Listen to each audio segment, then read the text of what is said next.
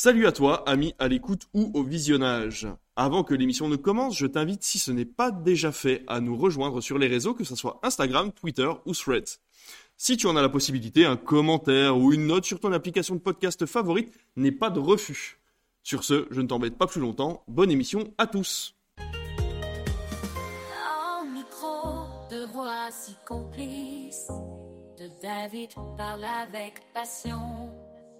De séries, de films et de leur vie, un programme captivant à l'horizon. Les rois du podcast, ils sont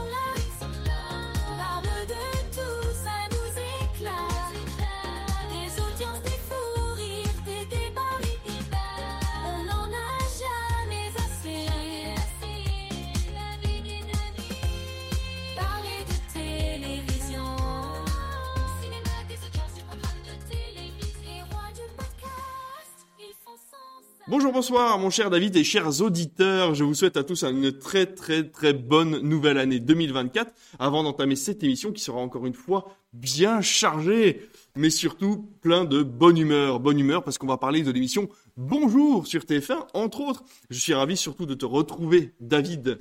Euh, pour nous, ça fait quand même euh, quasiment trois semaines hein, qu'on n'a bah pas tourné. On a venu nos vacances de Noël. C'est ça, et on en a profité pour changer de lieu de tournage. Vous pouvez le voir si vous nous regardez en vidéo sur YouTube. On a une magnifique maintenant euh, salle de cinéma qui nous est euh, euh, chaleureusement prêtée euh, par l'association euh, dont nous faisons partie.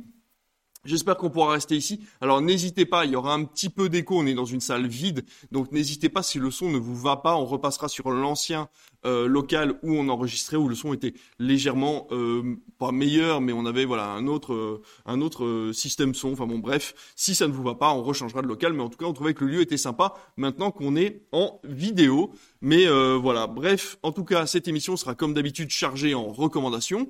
On aura donc notre euh, petite review de Bonjour qui a eu lieu sur TF1 ce matin. On aura également euh, eh ben, les prévisions de 2024 sur les films qui vont sortir au cinéma. Et puis on finira euh, par des petites questions. Enfin voilà, on fera tout ça dans le désordre bien entendu. On parlera bien évidemment de télévision. Et avant tout ça, comment vas-tu David? Eh ben ça va très bien. Bonne année, meilleurs vœux à tous. C'est vrai qu'avant de se souhaiter une meilleure vœu 2024, je me rappelle qu'il y a un an jour pour jour, on enregistrait la première émission de la nouvelle saison de Crit Ouais, Et 2023, beaucoup, pour beaucoup de gens, ça a été une année pas terrible, je sais. Pour moi, c'était plutôt bien. Et Critflix, ça fait partie des choses euh, qui ont été très agréables. Il faut rappeler quand même qu'on passe sur une nouvelle périodicité aussi, une fois tous les 15 jours, euh, pour cette émission, mais que l'année dernière, on vous en a livré une bonne quarantaine. Euh, ça a été beaucoup de travail, mais c'était vraiment très plaisant déjà de te retrouver et de faire ça ensemble, et puis surtout d'avoir de plus en plus de gens qui nous regardent et qui nous écoutent. Donc merci à vous tous. Et ben un an après, euh, il y aura pas Geostorm dimanche sur TF1. C'était le premier duel que je vous annonçais l'année dernière, mais euh, je ne sais pas ce qu'il y aura d'ailleurs, puisqu'on est toujours dans la surprise hein, pour les duels du dimanche soir. On découvrira ça ensemble avec vous.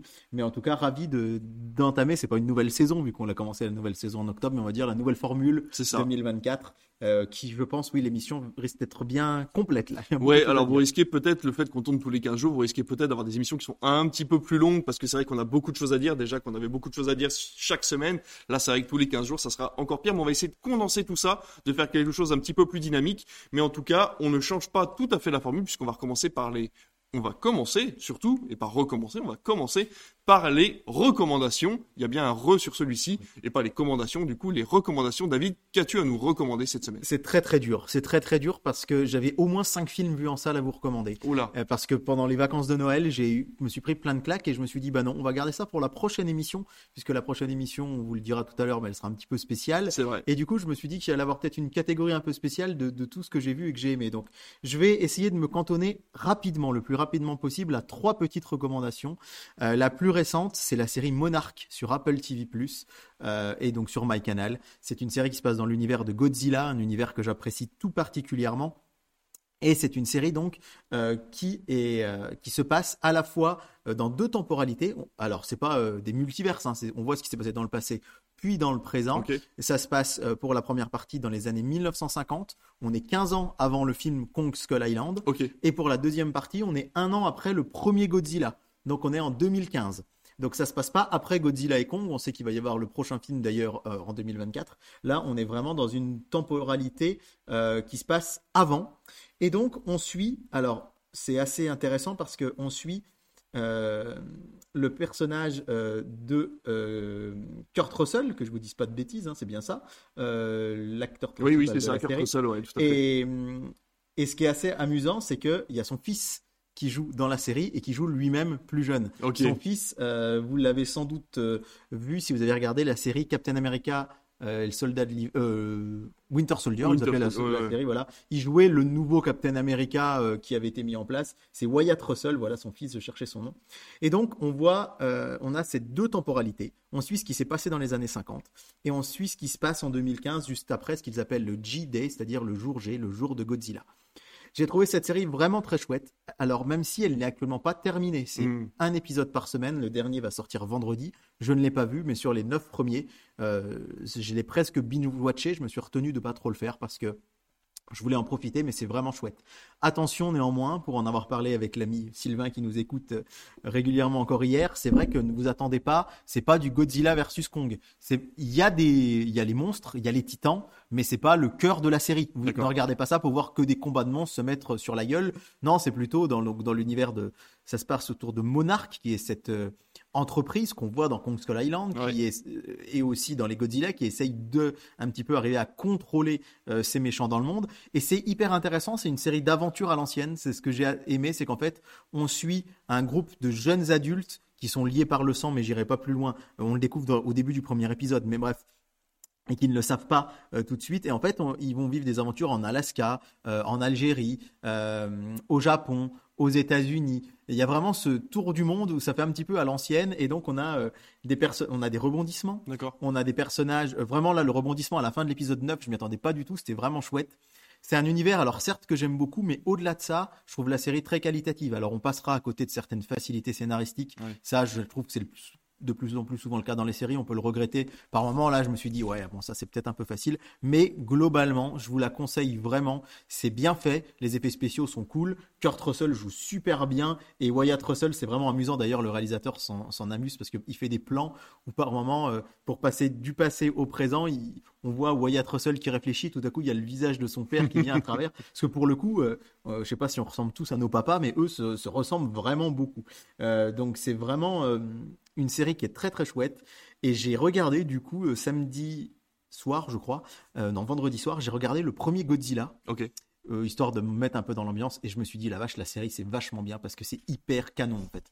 Ça suit vraiment Le mec a les- regardé le film plusieurs fois ouais, ils ont regardé le film plusieurs fois. Ils sont vraiment très bien dans la chronologie et j'ai vu qu'elle est plutôt appréciée euh, par les spectateurs donc c'est vraiment mérité donc ça s'appelle Monarch Legacy of Monster ça se passe dans l'univers de du Monsterverse euh, de, de, God- de- de Warner Bros Donc de Warner Bros. Donc c'est le oui. Godzilla qui a fait Gareth. euh, Ouais, le Godzilla de Gareth Edwards, Gareth Kong Skull. Island, Godzilla 2 et Godzilla versus Kong. C'est pas utile de les avoir vus. Alors surtout Godzilla 2 et, euh, parce que Godzilla vs Kong, ça déroulé. s'est pas encore déroulé. Euh, c'est plus, mais c'est mieux, je pense, si vous avez vu au moins Kong et Godzilla. hmm. Et d'ailleurs, ils ont fait revenir John Goodman, qui est donc le personnage Oui. principal de, de Kong. Il revient dans la toute première scène de la série. C'est Ah. lui qui est là. Donc c'est assez chouette. Ça, c'est pour ma première reco. Pour les deux autres, je vais être un peu plus bref, mais vous dire que j'ai adoré le documentaire Uderzo euh, sur le divan d'Astérix. C'est un documentaire MyCanal Ah. qui est avec Antoine Decaune à la présentation, qui retrace ben, et la création d'Astérix, mais aussi euh, ce, ce- ce personnage, j'ai presque envie de dire, qui était Albert Uderzo, Ouais. et qui retrace sa vie. Euh, Il y a des témoignages de ses proches, notamment de sa fille, avec laquelle il a été euh, en froid à la fin de sa vie, euh, sur le fait est-ce qu'Astérix ou pas doit continuer après la mort d'Uderzo. Il y a le témoignage d'Alexandre Astier, euh, de Alain Chabat et de Guillaume Canet sur la réalisation de leur oui, film. forcément. Et c'est assez intéressant. Ils racontent tous les trois comment, quand ils sont allés voir Uderzo, qu'ils lui ont présenté le projet, on y découvre eh bien au début euh, sa relation fusionnelle avec René Goscinny, qui était l'auteur d'Astérix. Il faut rappeler qu'il est mort en 1977 à seulement 51 ans Mm. euh, d'une crise cardiaque pendant un test d'effort, et qu'ils étaient non seulement et scénaristes et euh, dessinateurs euh, d'Astérix, mais c'était les meilleurs amis du monde dans la vie. Et le traumatisme que ça a été pour Uderzo de perdre son meilleur ami, le fait qu'il ait hésité à continuer, le fait que finalement il ait décidé de scénariser lui-même Astérix tout seul après, et puis qu'effectivement on lui a beaucoup reproché parce que il n'avait pas forcément le talent Ouais. euh, de Goscinny pour écrire, mais néanmoins il restait celui qui connaissait le mieux le personnage. Il y a toute cette phase euh, les films d'animation au cinéma. On découvre qu'effectivement, ils n'avaient pas du tout aimé Astérix le Gaulois, qui était une surprise en fait. Un studio d'animation, euh, il leur a fait la surprise de faire le film, mais eux, ils ont trouvé que c'était vraiment mal fichu. Ils étaient très très fans de Disney. On découvre qu'ils vont visiter Disney World et c'est comme ça qu'ils vont créer, que Uderzo va créer le parc Astérix. D'accord. Bref, c'est hyper intéressant, c'est hyper dense, ça dure 1h25 et euh, j'ai j'ai adoré, j'étais happé par le documentaire, vraiment aucun moment j'ai eu envie de regarder mon portable ou autre. C'était vraiment très chouette. Et puis enfin un petit coup de cœur euh, pour le documentaire sur les inconnus qui est passé vendredi soir sur TF1, suivi par 2,8 millions de téléspectateurs. C'est énorme. Euh, ouais, ouais, c'est beaucoup, c'est beaucoup. Alors, je- j'ai cru comprendre qu'on espérait 3 millions, euh, mais bon, faut pas non plus, je pense, aller. euh, En, se- en seconde partie de soirée. en- euh. non, non, en Ah non, ah, c'était le prime time. Ouais, ouais. ok. Et donc, ça s'appelait L'histoire secrète des inconnus.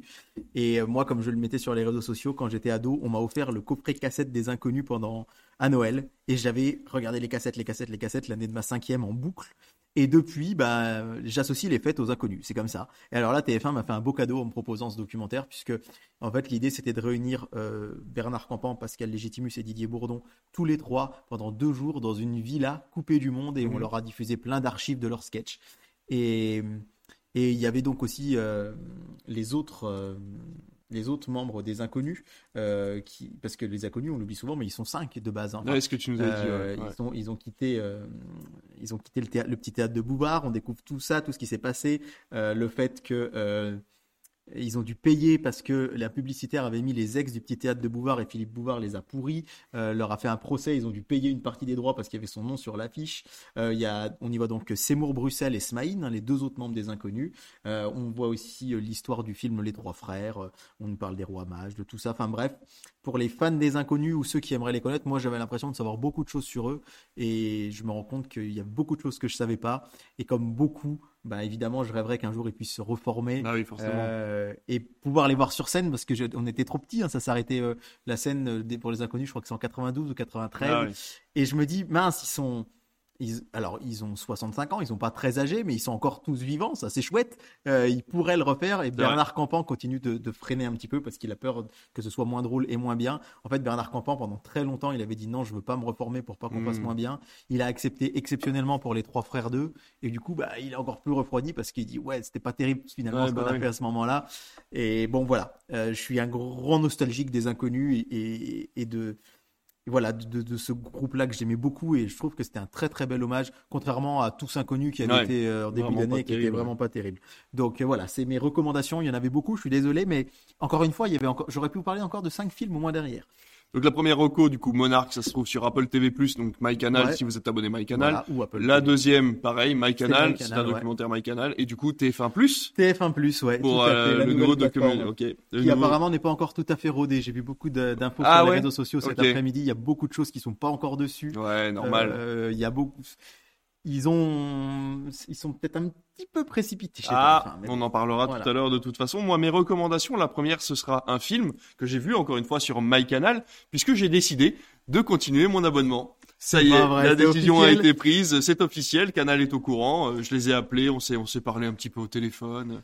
Mais euh, voilà, une grande histoire d'amour, mais en tout cas, je continue pour deux ans, et ça a été l'occasion de voir, il y a quelques semaines, Misanthrope, euh, qui est un film que j'avais raté au cinéma. Alors David, je te pro... je- c'est en direct, tu le découvres. Je le regarde ce soir. Ok. Je voulais le regarder hier soir, mais il était un peu long et j'étais Ouais. fatigué. Mais je le regarde. ce- C'est Ah fou. bon, C'est fou parce que C'est fou. je te promets, c'est pas toi qui m'a. Mais c'est pré... c'était prévu. et ben voilà. Ce soir, c'est mise en Je vais essayer de pas trop en dire. Donc du coup, c'est un film de euh, Damien Si- alors Sifron, je crois si je me trompe pas, avec Shailene Woodley.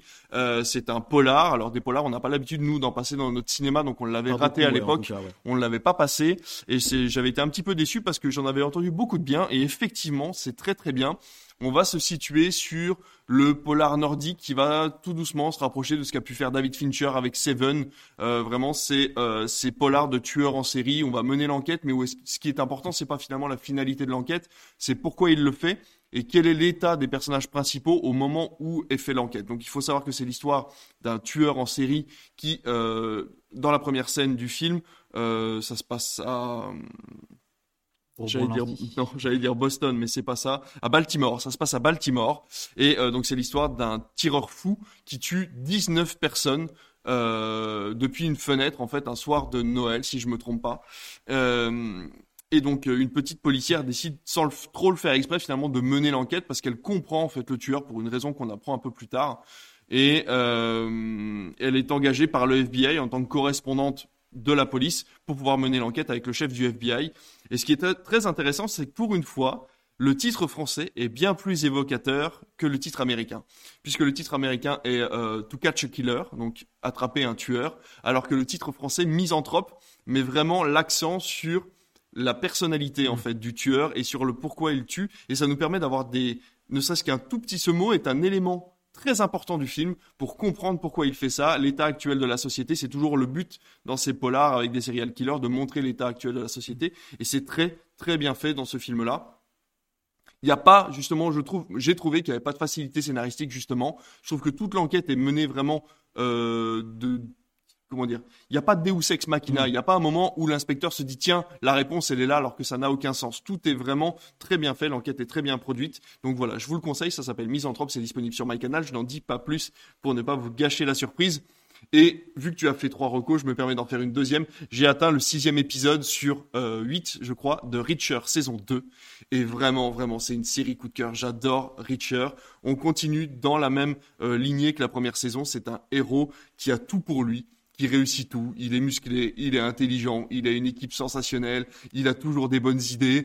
Euh, il ne s'arrête pas tant qu'il n'a pas tué euh, la personne euh, contre qui il est dans la saison. Et je trouve ça vraiment vraiment euh, hyper jouissif pour le spectateur justement parce qu'on a beaucoup je trouve ces dernières années de séries un peu déprimantes où les héros sont parfois vraiment en de très mauvaises positions où on essaie vraiment d'aller atteindre parfois des émotions qui ne sont pas celles qu'on recherchait par exemple dans les années 90 dans les séries vraiment des émotions un peu sombres. On le voit avec Game of Thrones on l'a vu avec Succession aussi qui sont des séries qui finissent pas forcément très bien qui utilisent des héros qui sont parfois même pas des héros qui sont des anti-héros, en fait, des personnes vraiment exécrables. Et ben là, pour le coup, Richard, c'est vraiment le héros droit dans ses bottes, qui va toujours faire le bien, et euh, ça fait vraiment beaucoup de bien. Donc je vous le conseille, Richard, c'est disponible sur Prime Video. Il y a déjà une première saison qui est sortie, et la deuxième saison est en cours, un épisode toutes les semaines. Le vendredi, ça y est, les recommandations, c'est fait. On va pouvoir passer à notre sujet principal. Pas de news cette fois-ci. On n'en aura pas non plus forcément là, dans, 15 jours. On vous expliquera pourquoi.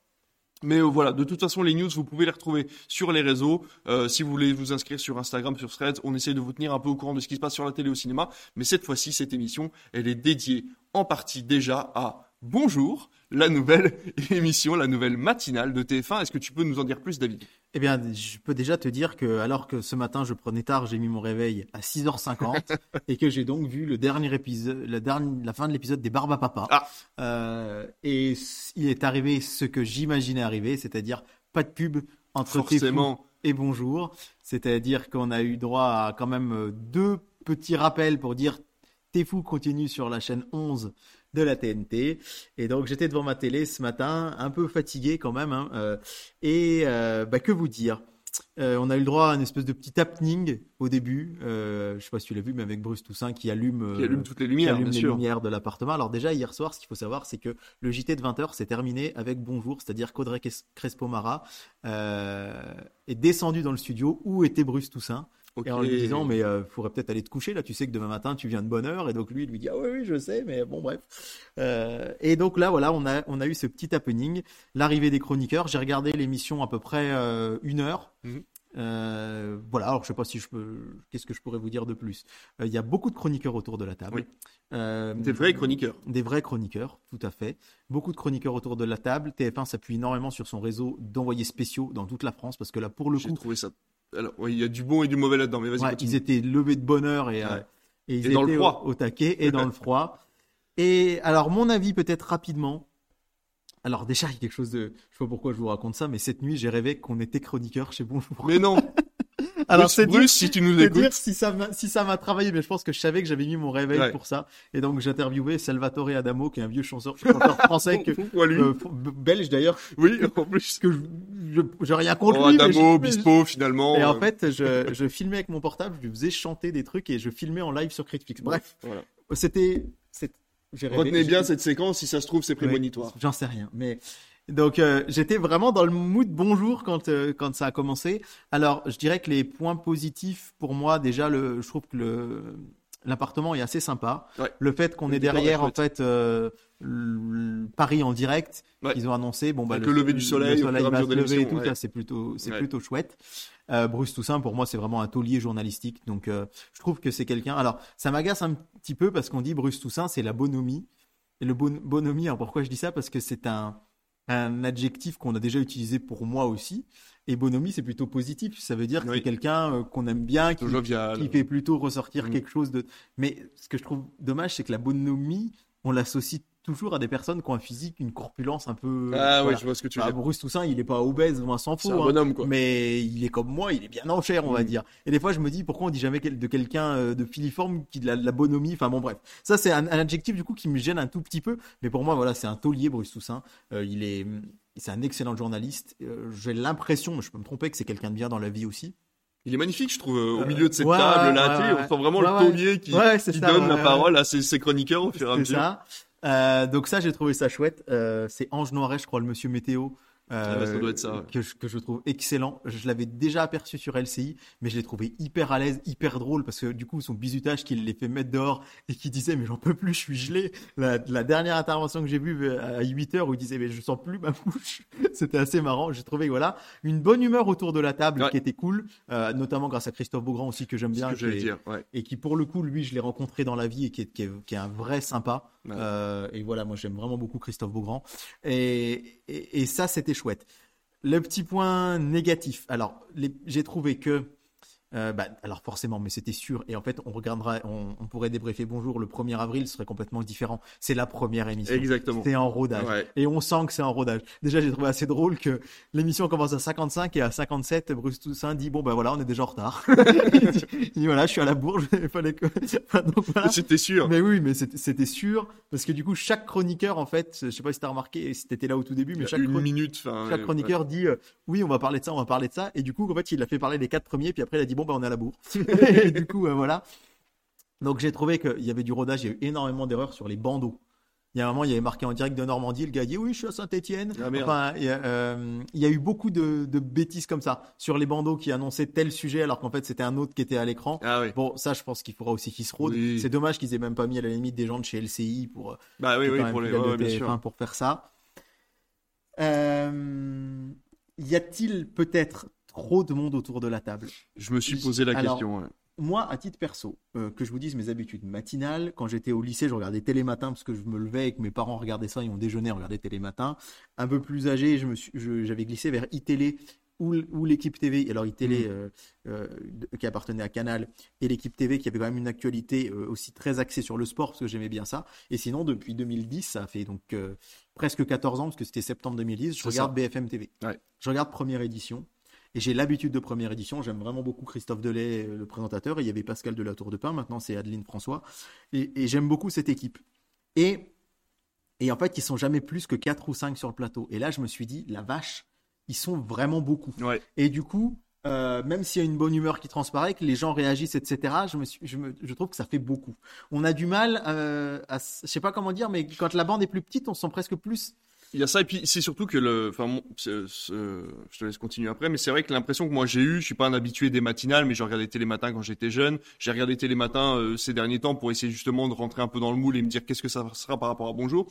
Et je regardais de temps en temps la matinale de France euh, Info, et je trouve que le, le, le, le dénominateur commun, c'est la place. Mm. Ils vont se balader. euh, Le, le plateau de Télématin est immense. oui, oui. oui. Le plateau de France Info, il n'est pas immense, mais il se balade Oui, ils dans, se les baladent studios. Et il y a toujours cette Ouais. espèce de côté place et ce côté euh, on change d'endroit par rapport à la chronique. Ouais. Et c'est vrai que là, Télématin, ils sont tous rassemblés autour d'une table et c'est juste Bruce Sur, Toussaint sur qui va bonjour. sur Bonjour, pardon. Oui, oui. Sur Bonjour, Bruce Toussaint va décaler en fait le le- le- le- le- l'animateur sur la table qui est à côté, mais pas si loin des autres. Oui, oui, oui. Et donc finalement, on a cet appartement qui est tout petit et on Ouais. se sent un peu serré, c'est vrai euh, finalement, et on n'a pas trop envie de rentrer dans le groupe comme tu dis.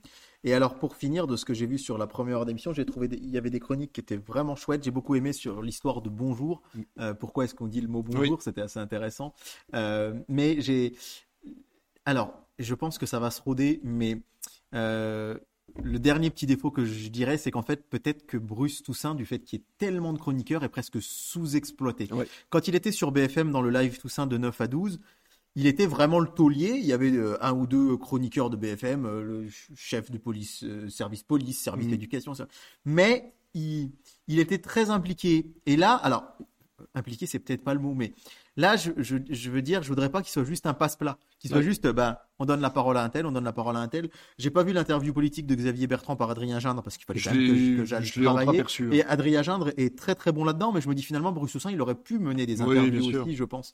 Et j'espère que qu'il sera pas juste là pour appeler les correspondants à Mhm. droite à gauche pour euh, pour passer la parole aux chroniqueurs parce que je pense que il est tellement talentueux qu'il pourrait faire euh, bien d'autres choses. et la dernière chose que je me suis dit, et là c'est à titre personnel, c'est que on rappelle l'objectif de TF1, c'est que Bonjour soit sur la troisième marche du podium Ouais. euh, des matinales. Actuellement, c'est 1 Télématin, 2 BFM et 3 CNews. Mm. Et eux, ils aimeraient arriver euh, à au moins la troisième place. Et je me suis dit, c'est quand même pas facile de bousculer les habitudes des Français parce que moi, je me suis dit, j'ai trouvé ça très cool. Et j'ai vraiment apprécié le moment euh, en me disant, il y a plein de choses, de, de petites choses à revoir. Euh, mais euh, je sais pas si demain matin, je, enfin, je pense que si, je vais continuer de regarder Bonjour pour vraiment découvrir comment ça évolue. Mais au fond de moi, j'avais envie de retourner sur BFM, retrouver mes habitudes en fait. Ouais. Retrouver moi, euh, enfin, le matin, je déjeune devant la, la, la matinale de BFM TV et je pars au boulot en écoutant la matinale de RTL à la radio. Et j'ai ces habitudes là. Et c'est vrai que du coup, euh, je me dis c'est des habitudes qui vont être dures à casser. Ouais. Que les gens prennent le réflexe d'aller sur TF1 et se disent bah non, je veux plus de Télématin, je veux plus de BFM, je veux plus de CNews, je veux plus de France Info, je veux plus de LCI parce que je veux Bruce Toussaint. J'ai hâte d'avoir les audiences pour savoir vraiment ce que les audiences de demain. Alors on enregistre le, le lundi 8, on n'a pas les audiences de Bonjour, elles vont forcément être bonnes Oui. parce qu'il y a plein de gens qui ont encore fait comme nous, qui seront été curieux, qui seront Bien allés sûr. voir ne serait-ce que quelques minutes. Ce sera intéressant de voir fin janvier où est-ce que ça sera. Mais c'est vrai que euh, pour conclure, je dirais qu'effectivement casser les habitudes comme ça, euh, c'est un sacré pari que fait TF1. Et d'ailleurs, c'était assez marrant parce que je sais pas si tu as vu le petit magnéto avec les tous les animateurs de TF1 qui Oui. souhaitaient bonne chance. Il y avait Jean-Claude Narcy, Oui. alors qui s'est un peu planté parce qu'il a dit ça me ramène 20 ans en arrière quand je faisais la matinale. Ça fait ça fait plus de 30 ans. hein. Il a peut-être pas voulu se vieillir de trop. oui, oui. Bon, il doit pas être loin des 90. Ouais, bah. Mais, euh, mais j'ai trouvé ça assez sympa qu'il y ait ce petit clin d'œil là. Et je pense que voilà, l'équipe est chouette, ils ont l'air de bien s'entendre. C'est en rodage. Ouais. Mais il va falloir casser ses habitudes. Il faut pas oublier que pour la saison 2024-2025, donc enfin non, pour plutôt 2025, quand ils vont arrêter de télé-shopping, du coup, ils vont peut-être aussi axer un peu plus, laisser un peu plus de temps à la matinale, peut-être la décaler. On sait pas encore comment ça va se ça passer. va tout changer même. Ouais. On n'est pas forcément le public cible, puisque comme tu le dis, parfois, toi, tu te lèves un peu plus tard. Moi, je suis Ouais. quelqu'un qui travaille plutôt le soir. Je regarde Ouais, pas oui. trop les matinales parce que je suis pas levé, je suis pas debout, puis mes enfants ont accès à la télé et pas moi.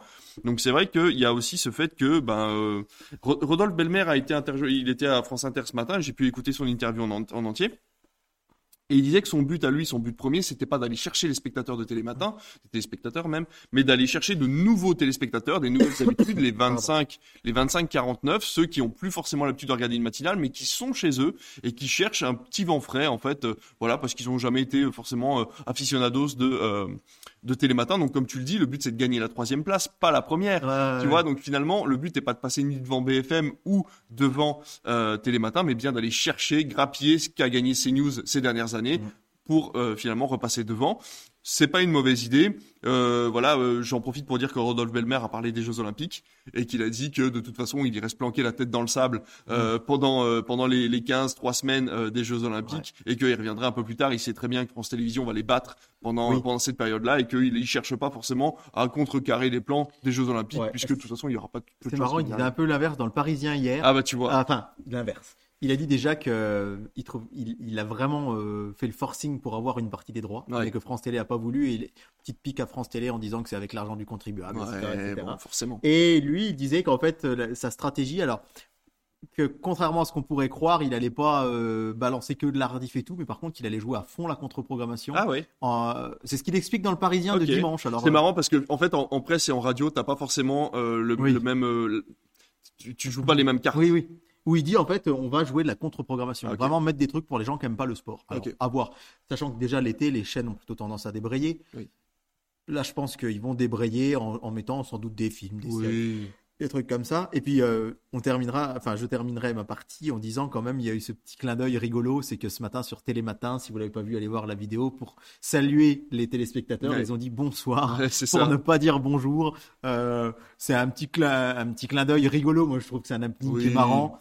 Mais c'est un petit pic quand même, quoi. Voilà, c'est ça. ouais. Mais c'est vrai qu'il y, a une- il y a une grosse bataille. Cette bataille, elle n'existait pas, je trouve, il y a une dizaine d'années euh, entre France 2 et TF1. euh, Chacun jouait son créneau. Enfin, il y a toujours eu. Elle était la- différente. Voilà, c'est ça. Mais là, en ce moment, euh, d'après ce qu'on a lu dans Télérama, euh, là, en ce moment, ils sont vraiment euh, très, très, très euh, énervés les uns contre les autres. Le- je pense que Salto a laissé des traces aussi. hein. Ouais, On se ouais, rappelle les derniers temps avec France Télé qui était tout seul essayer de Salto. maintenir ça un peu Ils comme essayaient- pouvaient. ouais, ouais, ouais. Mm. Il y avait vraiment eu cette espèce de d'union de TF1, France 2 et M6 en se disant euh, il faut qu'on arrive à contrecarrer Netflix, euh, Mm, mm. Prime et, et tout. Puis en fait, euh, Mais en même temps, France 2 était tout seul et en même temps, c'est eux qui ont lancé France.tv, qui était une plateforme Ouais, entièrement ouais, gratuite, qui proposait leur programme. Donc c'est vrai que ah dans- oui, non mais bien sûr. l'un dans l'autre, c'était pas difficile de. de ouais, on savait coup, bien que le projet était compliqué à tenir. Du coup, j'aimerais bien avoir ton avis à toi. Alors, que t'en as pensé Mon avis à moi, avis de personnes qui sont pas habituées encore au matinal, je me suis levé à 7 heures, je l'ai regardé sur ma tablette via TF1+, du coup. Euh, non, je l'ai regardé via MyCanal. Je l'ai regardé via MyCanal. Je vous parlerai de TF1+ dans quelques instants. Je l'ai regardé via MyCanal euh, en direct, où j'ai trouvé ça donc, euh, eh ben, écoute, très sympathique. La première page de pub, je l'ai trouvée assez longue. C'est une page de pub qui a dû arriver sur les coups de 7h20, C'était 7h30. c'était- c'était 20-22. Ouais. Voilà, Ouais. c'est ça. Et qui a duré au, au moins 2-3 minutes. Et c'est vrai que sur une matinale, quand t'es dans le jus, t'es en train de préparer tes enfants à partir à l'école et tout, tu dis, bah, je viens déjà louper 3 minutes de l'émission. C'est quand même dommage. C'est une chaîne privée. Euh, Télématin fait de la publicité aussi. Je sais pas combien durent euh, la- la- les pages publicité sur sur euh, sur euh, sur France Télévisions, mais c'est vrai que par contre c'est pareil. Quand tu reviens, t'as fini ta page de pub, t'as au moins trois ou quatre sponsors euh, sur la matinale de. Bonjour. Donc tu te dis bon les gars, au bout d'un moment, faudrait peut-être revenir à l'antenne. En passant, bon bah voilà, ça c'est pas très grave parce qu'on sait que c'est une chaîne privée, on sait qu'il y a besoin de publicité pour financer tout ça. C'est pas très grave. Euh, j'ai beaucoup aimé l'ambiance. J'ai trouvé que cette ambiance appartement était très sympathique. Ils avaient tous l'air euh, contents d'être là. Euh, Il y en a aucun qui fait un peu la, moue. Euh, je trouve que ils ont tous leur rôle. Christophe Beaugrand qui fait plutôt euh, du comment dire, je, je vais pas dire du gossip, mais euh, tu sais, qui Bah, part un peu. oui, voilà. Là, il s'est occupé de l'affaire Delon qui a éclaté il y a quelques jours. Euh, je trouve que c'était son rôle. Euh, la présentatrice, l'ancienne euh, présentatrice de la Star Academy, enfin qui est toujours présentatrice de la Star Academy, ancienne candidate, qui est, je me rappelle plus son prénom, euh, qui est très bien aussi. Enfin voilà, ils ont tous leur rôle. Il n'y a pas de E, il n'y a pas de A. On sent Ouais. qu'ils sont vraiment professionnels.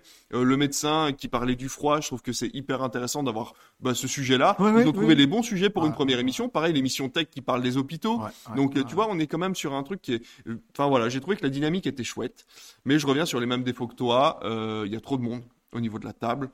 C'était le. Alors. Au début, j'étais content parce que je trouvais que c'était un contre Camille et Image où je trouvais que les intervenants n'intervenaient pas. Ouais. Là, pour le coup, comme tu dis, c'est vraiment bon, bah voilà, Bruce Toussaint qui dit à toi de parler, à toi de parler, à toi de parler, puis lui, finalement, il parle jamais vraiment. Euh, donc c'est un petit peu dommage. Et c'est vrai qu'ils ont pas le temps, quoi. Ils ont pas le temps. On voit, Ouais. ça coupe, ça coupe, ça coupe. Même C'est- Pascal c'est Obispo, un il coupait les questions, quoi. Pascal Ouais. Obispo était Je en suis train pas de- allé jusque-là. eh du ben moi euh, j'ai regardé ça après donc quand je suis revenu et euh, Pascal Obispo c'est vrai qu'il répondait et tu sentais qu'il avait pas tout à fait fini mais on lui posait déjà une Mm. autre question. Chacun des intervenants a eu le droit à une question de Pascal Obispo donc t'imagines bien que s'ils sont 8 Ouais. ou 9 autour de la table ça peut faire beaucoup de questions et parfois des questions un petit peu banales dont tout le monde se fiche un peu. Le portrait était très chouette par contre c'est euh, une animatrice que Alors, tu aimes bien. Hélène Manarino. Ouais c'est Et ça. euh, quand j'ai entendu, alors je l'ai pas vu du coup, qu'elle ferait un portrait un peu hors du commun, je me suis dit, euh, dans Culture Média, ça s'appelait le, c'était le portrait inattendu. Ouais, ça reste, ça reste le portrait qu'on avait sur euh, Europe 1 en un petit peu moins. c'est toujours euh, avec des infos sur lui que lui ne sait pas. Alors pas que lui ne sait pas, mais euh, Pas que lui tu sens pas. que- C'était, Tu c'était- sens qu'elle a fouillé en fait sur les réseaux sociaux, elle est allée chercher euh, des habitudes qu'il avait, des choses Ah ouais. comme ça, et elle le ressort parce au qu'à l'époque public. d'Europe 1, elle appelait les familles en fait pour D'accord. demander des petits trucs. En Là, fait, c'est, c'est le même principe qu'Europe 1. Alors elle a Là, je pense que ça a été fait. Alors après, est-ce que c'était la première émission? C'est leur parrain, Pascal Obispo. Est-ce qu'il n'a pas été prévenu au dernier moment? Est-ce qu'elle a eu assez de temps pour pouvoir préparer son interview? Ça, c'est autre chose. Mais j'étais curieux de savoir ce qu'a donné ça. Je l'ai trouvé très sympa, mais ça change pas de ce qu'elle faisait à l'époque sur Europe 1. Donc euh, voilà, donc euh, du bon, du moins bon, on espère que ça va continuer. Pour vous dire que du coup sur TF1+, je suis allé y faire un tour. Je n'ai pas eu besoin de m'inscrire puisque c'est mon compte TF1, euh, MyTF1. MyTF1 qui a pris le relais, donc je n'ai pas eu besoin de me réinscrire. Euh, par contre, euh, attention, Bonjour n'est pas disponible en entier. Il faut aller, il faut taper Bonjour dans la barre de recherche et vous allez trouver chacun des segments de. Bonjour, les uns après les autres, et vous allez devoir pas forcément cliquer parce que tout se suit, mais tout ne se suit pas dans le même ordre. Donc Mhm. vous allez vous retrouver avec le concert de Pascal Obispo, le début de l'émission, l'interview de Pascal Obispo, l'interview euh, de, la, de la personnalité politique, etc., etc. Donc voilà. Euh, le petit point sur TF1+, qui propose pas mal de films d'ailleurs. Euh, je trouvais très très surpris de la qualité des films, mais ça c'est autre chose. On reviendra dessus quand on aura eu le temps euh, d'y regarder de plus près. Bah écoute, je pense que c'est à peu près tout pour cette première émission Oui. de Bonjour, moins que que- tu aies des choses à rajouter. Non, non, je voulais juste rajouter petite news euh, importante quand même par rapport à BFM TV qui, on faut le rappeler, est doublé par CNews actuellement. Ah. Et que du coup, c'est parce que tu parlais de pub, c'est vrai que moi, la matinale de BFM, ce qui m'énervait, c'est qu'elle était quand même régulièrement Ah, coupée. Et en plus, il y avait plein de séquences qui étaient sponsorisées au sein de la matinale. C'est-à-dire, euh, Ah, tout oui. de suite, c'est votre vie. Et là, bam, c'est votre vie avec les pâtes Panzani. Tout de suite, la météo, la météo avec la météo des plages, la météo des plages. Ah, ouais, là, en ouais, ce moment, la météo. Et c'est pour ça, des fois, BFM, ils sont en retard. Mais ils, ils vont pas enlever la météo des neiges parce que il y a un sponsor qui paye Eh oui, pour c'est être là. ça. Et là, j'ai zappé un peu sur BFM ce matin pour voir du coup s'il y avait une compte. Ils ont changé le plateau pour bon, enfin pas pour bonjour Oui, oui, oui, officiellement, mais voilà. Et euh, je me suis dit, ok, le journal doit commencer à 8 heures. La météo normalement c'est à 57-58. Là c'était 8 heures pile. Et à 8 h 1 ils ont quand même fait la météo des plages pour que le sponsor arrive avant et après parce que contractuellement ils sont obligés. Et donc pour essayer de rattraper leur retard, alors déjà il y a la fuite, hein, on va des, des talents comme on dit. Bruce Toussaint Ouais. est parti. On a appris que Marc-Olivier Fogiel n'avait pas voulu qu'il fasse un pot de départ de Ah bah, BFM. Euh, Ruquier est parti également. Oui. Et là, en fait, pour essayer. Et surtout, CNews est passé première chaîne d'info de France en décembre. Et du coup, BFM a pris une, une décision radicale. Ils ont divisé par deux la pub sur la chaîne. C'est-à-dire, ils passent de 12 minutes par heure, ce qui faisait toujours à 6 minutes. Et du coup, euh, ça, c'est plutôt chouette pour les téléspectateurs. Tout à fait. Par contre, le modèle économique risque d'avoir du mal à tenir. Complètement. Et tant qu'on y est, euh, bah, c'est vrai que on, euh, toi comme moi, on était quand même, puisqu'on a parlé d'Hélène Manarino, euh, très fan de Culture Média. Mm. Euh, donc la mauvaise nouvelle, c'est que Culture Média est encore amputée d'une de ses parties depuis Aïe. ce matin, puisque ça a été annoncé il y a 3-4 jours. On retrouve Pascal Pro sur Europe 1 maintenant, de 9h à 9h30, avec une captation en direct de l'heure des pros. C'est-à-dire qu'il y a l'heure des pros de 9h à 9h30, puis Culture Média qui commence direct avec Jean-Luc Lemoyne Ok. à 9h30 et Pascal Pro qui revient à 11h. Il faut savoir qu'il y a un deal entre l'ARCOM et Europe 1. Ils n'ont pas le droit de diffuser, je crois, plus de 2 heures ou 2 heures et demie de- en- d'antenne commune. D'accord. Et donc là, avec Punchline qui est déjà, je crois, de 18 à 19, plus l'heure des pros, ils ont presque atteint le quota. Ok. Mais euh, je pense que là, on va avoir les audiences radio qui vont tomber dans la semaine.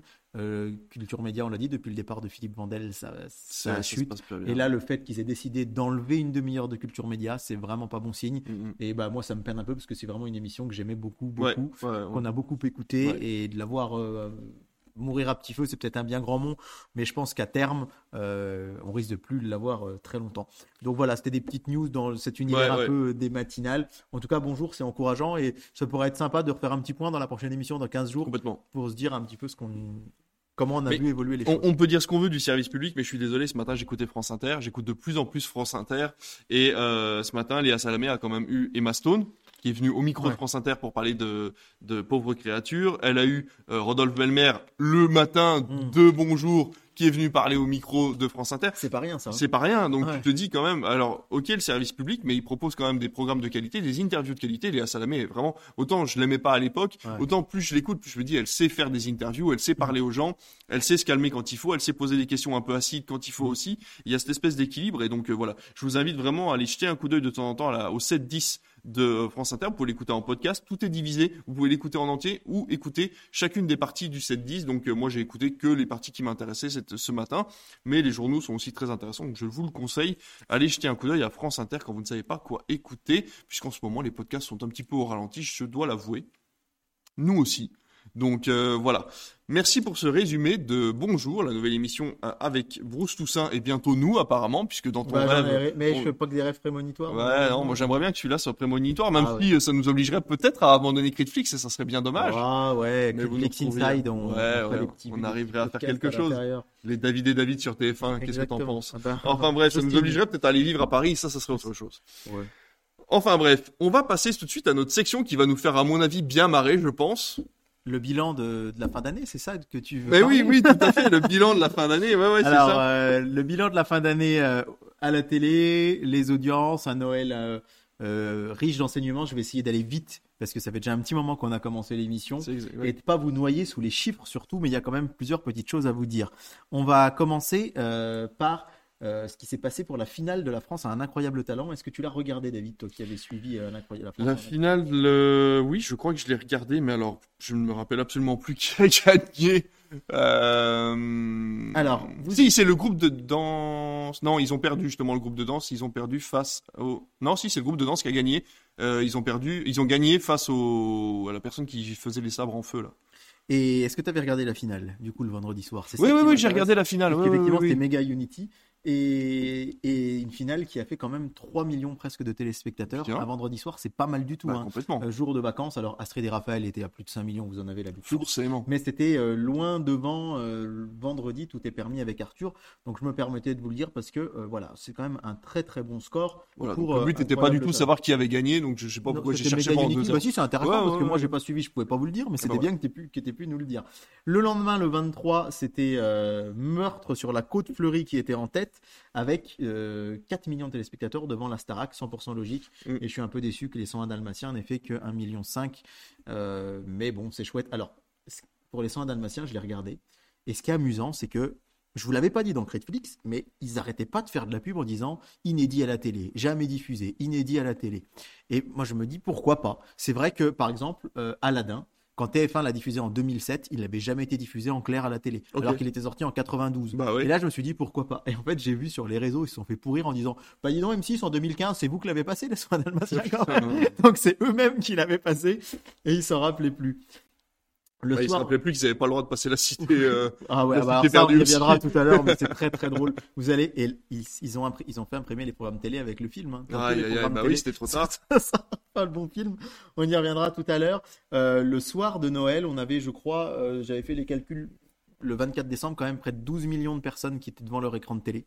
Euh, C'est si pour ça qu'on dit que les gens ne sont pas devant la télé à Noël. C'est beaucoup quand même. Alors, évidemment qu'il y a des gens seuls qui étaient devant leur télé. N'oublions pas quand même qu'il y a aussi beaucoup de gens qui, en famille, mettent Ouais, la télé en Bien sûr, bah, Ça, ça, a été le cas chez nous. hein. Et alors, ce qui est incroyable, c'est qu'en tête, c'est les 12 coups de Noël, 3 millions d'eux.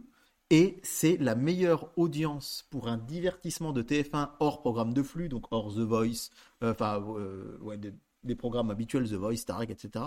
Depuis, euh, si je dis pas de bêtises, ça devait être euh, février ou mars 2022. Ah oui. Donc faire un record un 24 décembre au soir, c'est assez surprenant, mais ils étaient 3 millions euh, 158 000. Euh, en deuxième, c'était M6 avec les 20 chansons de 2023 Ok. préférées des Français. 1 million 2, Ah oui, grosse différence. grosse différence. Les enquêtes de Vera, 1 million 2 également. Et n'oubliez pas les enfants, 1 million 150 000 sur euh, France 2. Donc euh, TF1 est loin devant. Là, là, il y a vraiment le coup de la télécommande, je pense. C'est-à-dire qu'en fait, Oui. la famille est là, on veut un bruit de fond, on allume la télé, TF1 est en premier, on bouge pas, point barre, quoi. Oui, il y a ça, et puis il y a le fait que euh, en fond, euh, Jean-Luc Reichmann, les 12 coups de Noël, ça. on essaye de répondre à une question, question de temps en voilà, temps, voilà. Et puis c'est vrai que quand on regarde la queue du classement, c'est là qu'on se rend compte.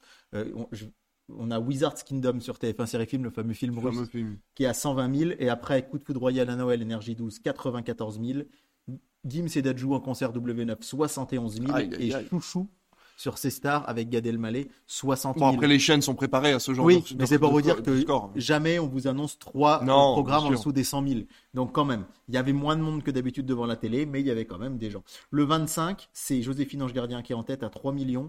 Le Père Noël est une ordure, 2 millions 4. Alors il y a beaucoup de gens qui sont tombés euh, sur France Télé en disant ah bah dernière, la dernière fois il avait fait plus de 3 millions. Manuel Aldu a dit oui, mais maintenant il est sur Netflix. Hmm. Moi, j'ai trouvé que l'explication était peut-être pas forcément la plus adéquate. C'est surtout que la dernière fois, vous l'aviez passé pendant les vacances un mercredi, le 22 décembre. Ouais. Et là, le soir du 25, il y a quand même moins de monde devant la télé qu'un jour lambda. Donc, ça a pu jouer aussi. Et puis, euh, on va y revenir, mais les audiences de Lego Masters, qui étaient vraiment très décevantes, seulement 1,3 million. Tu devais regarder, du coup, est-ce que tu as regardé? J'ai regardé la première émission et je vais t'avouer qu'après j'étais pas forcément, euh, bah, je travaillais dans Oui, tous oui, les cas, ouais. donc euh, j'ai pas regardé en replay. Oui, on n'a pas pas pris la peine de regarder. C'est bah, surtout pour les enfants qu'on regarde Lego Master.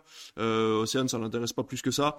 Donc c'est vrai que j'ai pas du tout suivi l'émission, mais je trouvais le concept euh, de la machine infernale vraiment intéressante, même si ça se voit euh, que la machine infernale va sortir une machine qui est en rapport Ouais. ce qui aurait été intéressant, c'est de vraiment sortir un truc what the fuck. Oui. Mais là, en fait, la machine infernale sort un truc en rapport avec ce qu'ils sont en train de construire. Ils sont en train de construire une ville. La machine infernale demande à ce que la ville soit aussi belle de jour que de nuit. Oui, voilà. tu vois, donc euh, à chaque fois, il y a un rapport avec le truc. Donc je trouvais ça dommage. J'aurais vraiment aimé que ce soit un truc complètement aléatoire Oui. qui sorte un voilà. Mais sinon, oui, c'était chouette à. Et donc les scores sont, sont bas, euh, mais alors en fait je pense qu'une explication aussi c'est que ça marchait bien pendant les fêtes les autres années, mais c'était pendant les fêtes, c'était pas le jour des Et fêtes. Eh ouais, il y a ça Et là ça va le mettre le 25 encore, Encore une fois, le 25 et le 24 étaient quand même très mal placés. Voilà, ouais, ouais, ouais.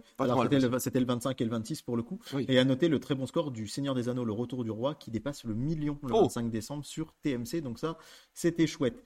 Euh, un petit tour du côté du 26 où Alex Hugo a fait 4 millions, Baby Boss 2 deuxième 2 millions 3 3 et Lego Master là cette fois-ci à la troisième place, 1,5 million.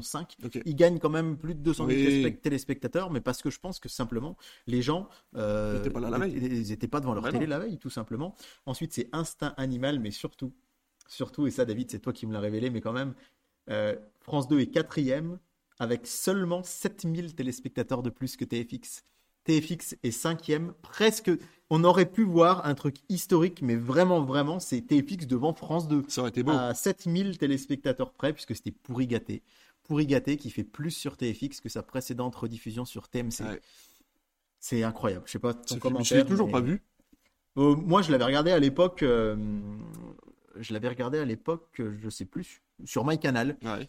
Et bah, c'est une comédie comme on en passe des, dizaines sur cet écran. ouais. Celui-là, pas plus qu'un autre. Et, quoi. et pourquoi plus celui-là qu'un autre? Incompréhensible. On rappelle que c'est déjà la troisième diffusion depuis TF1, Ouais. depuis le début de l'année, depuis euh, que TF1 a les droits, que c'est le numéro un des films euh, du, du dimanche soir Mm, mm. en, en plein mois d'août.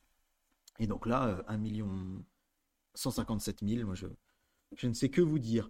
Euh, si ce n'est que le mardi soir, Meurtre au paradis était en tête, le mercredi, pardon, 27, devant les vedettes, qui a quand même fait 2 millions 6. Non. Donc on, prédi- on prédisait un flop, euh, voilà. Et après, ça, ça tombe, un M6 qui peut nous battre 1 million 5, une journée avec Jacques Brel, 1 million 5. Et à noter, alors là je suis gros cœur sur vous les téléspectateurs qui avaient mis W9 ce soir-là, puisque Jungle Cruise sur W9 fait 1 million 2. Ah, C'est très rare bien. qu'on annonce Bravo. que euh, Ouais. W9 fasse 1 million 2, mais je pense que c'est un film qui passe bien pendant les fêtes Ah bah. et qui, Très familial. qui, avait, qui avait bien sa place ici.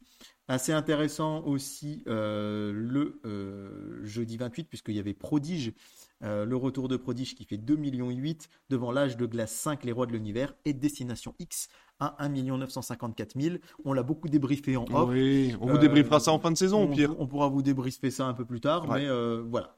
Attention, ça passe au mardi. Ouais, ça passe du jeudi au mardi en dehors des vacances scolaires à la place justement euh, de. Même si ça euh, a annoncé que c'était principalement pour pas être devant le, le film policier, enfin la série policière de TF1, qui Oui. souvent, vu qu'il y a énormément de nouveautés Ouais, sur ouais, TF1, ouais. souvent tape dans les 4-5 millions de téléspectateurs. Là, c'est pour éviter de pas avoir ces, ces 4-5 millions de téléspectateurs ailleurs. Oui. Et donc, euh, voilà, le mardi, c'est quand même plus simple. Rappelons que quand Pékin Express est revenu, ils étaient revenus le jeudi de base, et puis qu'après ils ont été déplacés au mardi ça. aussi pour ça. Il y a eu des, des déplacements un petit peu comme ça. Euh, et à noter quand même que, euh, point de vue euh, TNT, le premier film, c'est Cloud Atlas. Ça, Ah, chouette. bien. Ça, c'est chouette, 560 550 000 téléspectateurs devant la Maison du Bonheur, justement, sur TFX. Euh, voilà, un film que, que j'aime vraiment, vraiment beaucoup. Malheureusement, j'ai pas eu les audiences de Barbac euh, du, du 27 en deuxième partie de soirée, d'ailleurs. La chanson secrète, je crois que tu avais regardé. euh, Oui, et qui fait 3 millions 3, donc c'est un, un très c'est mignon, mais c'est très larmoyant. Peut-être. Ça fait très longtemps que j'ai pas vu. Moi, je voulais voir la session avec Ruquier. Je sais pas si tu l'as vu du coup. Je l'ai vu. Et alors, qu'en as-tu pensé? Et ben, Parce que je me dis, Ruquier, j'ai du mal à l'imaginer en train de pleurer, en Eh train ben, d'être c'est du. Ruquier en fait, c'est-à-dire qu'il est pas, il rigole beaucoup, il, ça, les, les larmes sortent pas et euh, c'est pas trop des amis à lui, mais enfin si c'est des amis à lui, mais c'est tous ces chroniqueurs de, des grosses têtes qui sont là et donc euh, beaucoup de chroniqueurs, il y a son copain actuel aussi Oui, qui est venu, Manos, ouais. voilà, mais euh, il, il, il a pas pleuré. C'est comme la séquence finale, elle est, elle est complètement euh, hallucinante cette séquence. J'ai vu la séquence de Jérémy Ferrari Ouais. qui est en fait un énorme coup de promo, et je suis désolé pour lui, je suis désolé de dire ça, mais c'est un énorme coup de promo pour son spectacle qui sera en direct au cinéma au mois de mars. Ouais. C'est le seul qui a bénéficié d'une communication en fin d'émission, à la fin de son cycle. D'accord, ok. Tous les autres ont eu, euh, bon bah voilà, vous Ouais. êtes venus avec vos potes, merci, au revoir. Lui a eu à la fin, bon bah vous êtes euh, en direct au cinéma promo, au mois de mars, il y a eu de la promo. J'ai trouvé ça un peu dommage.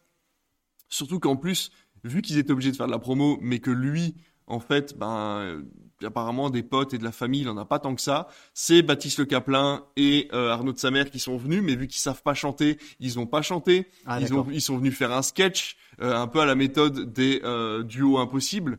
Et du coup, ça crée un espèce de de parallèle à l'émission qui était un peu particulier que moi j'ai bien aimé parce que j'ai rigolé mais c'est vrai que ça ça joue pas sur la même corde et pareil Jérémy Ferrari qui donc euh, les, les deux duos avaient annoncé euh, Baptiste Le Caplin et, et Arnaud de sa mère avaient annoncé attention il va pas pleurer il va sur, on va surtout le faire rire parce que c'est pas un gars qui Ouais. pleure c'est pas un gars qui est dans l'émotion donc ils ont joué une autre carte Ouais. qui était plutôt pas mal jouée mais c'est vrai que c'est pas le but de l'émission Oui, et en plus de ça la promo qui suivait derrière était pas la bienvenue donc Ouais, euh, j'ai trouvé ça un petit peu trop Mais c'est vrai que j'aurais bien aimé voir la session de Ruquier, ça m'intéressait. ben c'était pas c'était pas si mal Et bon, bref, j'essaierai de voir ça, mais en tout cas, Ouais. 3 millions 3, c'est c'est un, un- chouette score. Et puis, c'est vraiment intéressant que tu t'intéresses beaucoup à la télé en ce moment. Bah ouais, j'aime bien regarder ces émissions, puis Océane et- et les, les partantes, donc c'est vrai qu'on aime bien Ouais. y jeter un œil, quoi.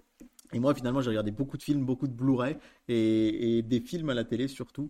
Et, et j'ai découvert notamment les Croods, c'est vraiment chouette. Les Très Croods. chouette, les croûtes. Et j'ai revu. euh, et ah oui, je ne l'ai pas mis en reco, mais il y a eu Arnaque à Hollywood avec euh, Robert De Niro, Tommy Lee Jones et Morgan Freeman. Si, il est sur Prime Video. Il est sur Ok. France.tv gratuit, mais il est Ouais. sur Prime. C'est. Je sais pas pourquoi c'est venu. Ça n'avait rien à voir avec euh, Noël, avec euh, France 2, avec truc, mais c'était le 2 janvier. Et c'était complètement barré. Je- si, si vous avez l'occasion, si Ah bah, tu as j'irai l'occasion, ça peut être rigolo. Ça marche. Euh, le 30 décembre, ben, Meurtre à Amiens en tête, hein, 4 millions de téléspectateurs, devant euh, la Star Academy à 3 millions 4. Et là, tu vas pouvoir nous parler, parce que tu l'as regardé et moi je ne l'ai pas vu, The Floor à la conquête du sol qui est à 3 millions 3. Ça marche un tout petit peu moins que 100% logique. D'ailleurs, 100% logique, j'ai regardé pour la première fois après euh, les 101 Dalmatiens le 23 décembre et j'ai trouvé ça génial. Mm, mm. Et j'ai vu que The Floor, alors déjà, ça fait beaucoup d'audience et que les gens sur euh, Internet euh, ont beaucoup aimé également. Donc, Eh ben oui, parce que alors The Floor, moi je l'ai regardé en intermittence. Faut savoir, j'ai pas regardé toute l'émission, je l'ai regardé en intermittence pendant les pubs de la Star Academy. C'est l'avantage du service public, c'est qu'il n'y a pas de pub. Donc pendant les pubs des autres chaînes, vous pouvez vous caler sur France Télévisions, vous êtes sûr de voir quelque chose.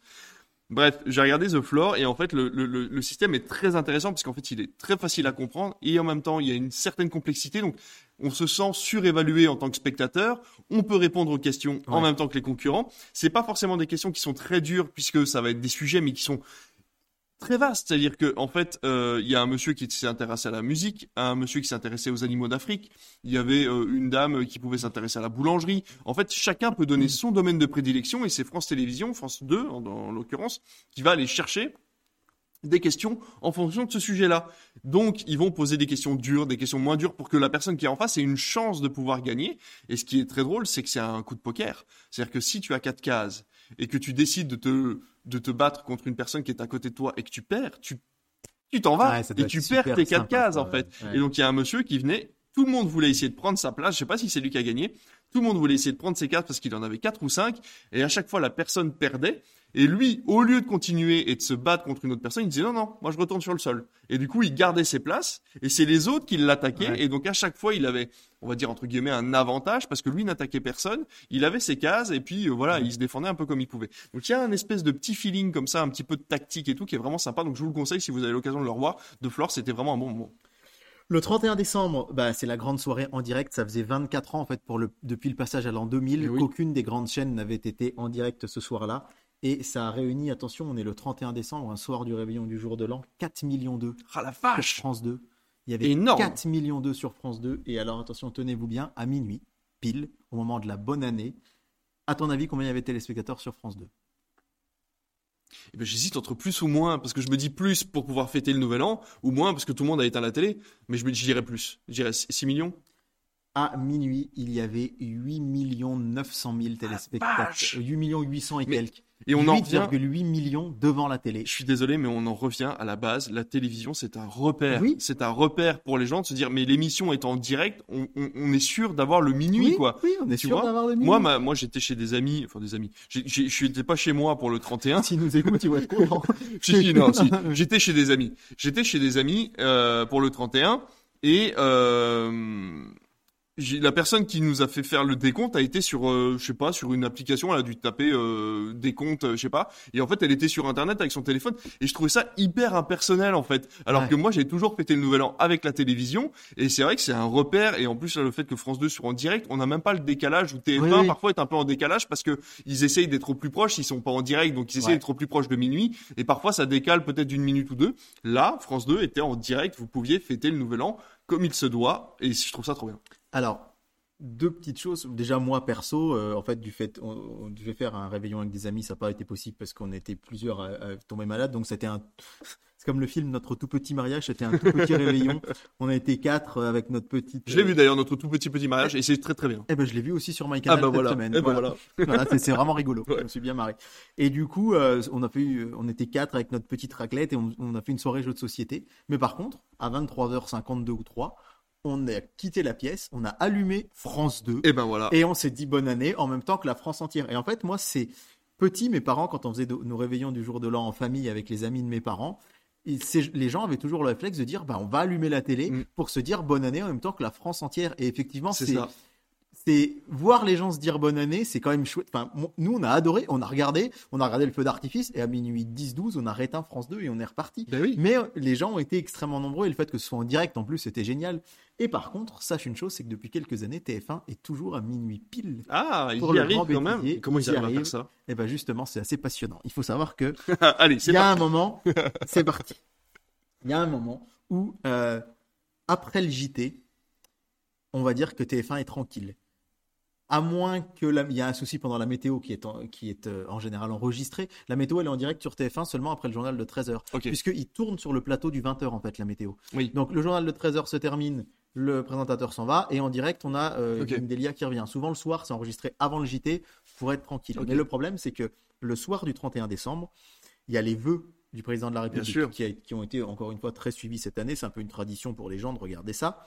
Et après, le JT peut être plus ou moins long suivant le l'actualité. S'il y a Bien eu sûr. quelque chose de très important dans le monde, le JT il va être court, euh, va être très long, pardon. Si le président a dit un truc auquel on s'attendait pas, il va être long. S'il y a rien de spécial, ça va être un peu court. Donc en fait, à la régie finale de TF1, on attend la fin du JT. Et à partir du moment où le JT du, de 20h est terminé, on va remonter l'émission du Grand Bêtisier. Entre 20h40 et 21h5, 10 que ça commence. Oh, Pour la timer. C'est-à-dire qu'en fait, Christophe Beaugrand et Karine Ferry tournent ce qu'on appelle des scènes tampons. C'est-à-dire qu'ils font volontairement un grand bêtisier trop long. Et du coup, là, ils se disent, OK, une fois le JT fini, ils savent que bah, la, mécanique, elle est huile- huilée, sauf, imaginons, drame dans le monde, édition spéciale, mais là, du coup, il n'y a plus de décompte. Donc, ils savent que quand le JT est fini, OK, il faut que pour que ça tombe à minuit pile, euh, il faut que le timer de l'émission soit là et que le bêtisier, jusqu'à minuit, fasse tant de temps. Et du coup, ils enlèvent ces parties tampons ou ils rajoutent, ils rallongent pour Ça doit pouvoir être le faire. enfer, moi. Et donc, Enfin, je, oh je me mets à leur place. Ah bah ouais, ça, ça doit doit- être hyper stressant. C'est fou. mais je trouve ça fou parce que depuis des années, ils font ça. Parce qu'il y a une époque où ça nous amusait, même avec mon frère, quand on était gamin. On voyait nos parents dire bonne année, et puis hop, on changeait de chaîne, et des fois sur l'autre chaîne, on voyait C'est ça. 10, et. C'est ça. Là, en fait, TF1 et Ah, France y 2, arrivent maintenant. et TF1 y arrive Avec grâce à cette système de, monca- de montage. Grâce au fait et, que euh, voilà, ils ont décidé de faire une émission volontairement longue ouais. et après de recouper. Là, il n'y a pas eu de choses Mais parce que, particulières. parce que aussi avec de nouvelles technologies maintenant où on a plus simple aussi de oui, oui, refaire oui, du montage ils ont, en très, direct. ils ont très vite fait de recouper. euh, C'est ça. Ils savent que c'est de temps à temps si Ouais. le JT a terminé à telle heure. Et en fait, suivant la fourchette du JT, ils se disent OK. Et donc vraiment, dès la fin, quand le générique commence, ils montent. C'est fou. Un 31 décembre, hein, C'est génial. Un, un soir de réveillon, donc je trouve ça passionnant, moi. euh, Ah, quand complètement. j'ai tu- découvert moi, c'est pareil, je trouve ça passionnant. très intéressant. Donc ils sont deuxième avec 2 millions 3. Les enquêtes de Vera 1 million 3. Par contre, c'est M6 sur son, son 31. On avait dit cette nouvelle Ouais, émission. C'était risqué. C'était risqué, qui ne font qu'un million 2.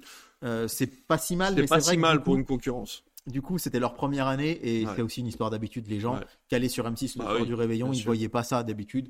Donc voilà. Et à la quatrième place, le plus grand cabaret du monde, les 25 ans, qui flirte avec le million tous les ans. Il y a des nostalgiques de Patrick Sébastien qui, rappelons-le, c'était lui sur France 2. hein. C'était le cabaret fait son 31 jusqu'à il y a 4-5 ans. Depuis qu'il est parti, c'est pas de sa faute à lui, hein, mais depuis qu'il est parti, le fait que, alors là, c'était en direct, mais avant, il y avait eu le réveillon à Chambord, le réveillon à Versailles. C'était toujours Stéphane Bern, c'était certes enregistré, mais c'était différent. Et ça a gagné beaucoup en audience, mais il y a des nostalgiques. Il y avait quand même un million de personnes sur C8. Et, euh, et c'est quand même, euh, voilà, pas mal du tout. Et là aussi, si on va à la fin, on a Perfect Queens qui n'est qu'à 40 000 sur Energy 12, la flûte à 6 schtroumpfs qui n'est qu'à 69 000 sur Gulli. Allez, rapidement, le début de l'année, le 1er janvier, c'est Charlie et la chocolaterie qui est en tête Ah, sur TF1, 2 millions 7 devant Normandie Nu du cinéma. eh oui. 2 millions sur France 2 et à la troisième place seulement quelle année euh, Christophe de Chavannes qui faisait son retour en prime mais bon euh, en tant que présentateur de cette ersatz on va dire de ce spin-off de quelle époque puis M6 Lego Master 1 million 5 et autant on emporte le vent 1 million 2 euh, sur Arte C'est fou de faire encore 1 Ouais, million ouais, 2 sur ouais. autant n'importe Ouais, comment. un- Un film de 3h45. Ouais, c'est ça, un ça. soir de 1er janvier.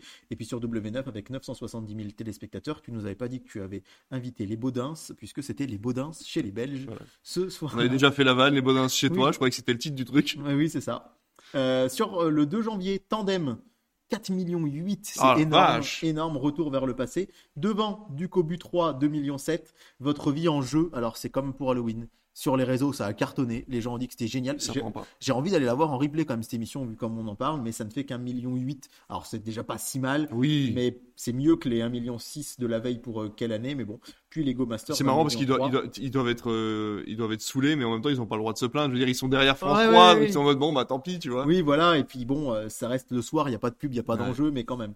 Des trains pas comme les autres, 1 350 000 sur France 5, le documentaire des trains pas Ça comme a les toujours autres. un petit ouais, succès, ouais, un beau ouais, succès. là, ça. 1 million Ouais, un trois, million c'est trois, énorme. hein. Et ensuite, c'est Rocky 880 000 sur Arte. On passe ensuite au 3 janvier avec euh, L'appel de la forêt. 3 millions 7, c'est juste le meilleur mercredi Bravo. de TF1 depuis deux ans. Bravo Le TF1. meilleur mercredi de TF1 hors sport. L'année dernière, c'était la première audience qu'on vous annonçait. Il avait Ouais. passé les 5 millions un dimanche.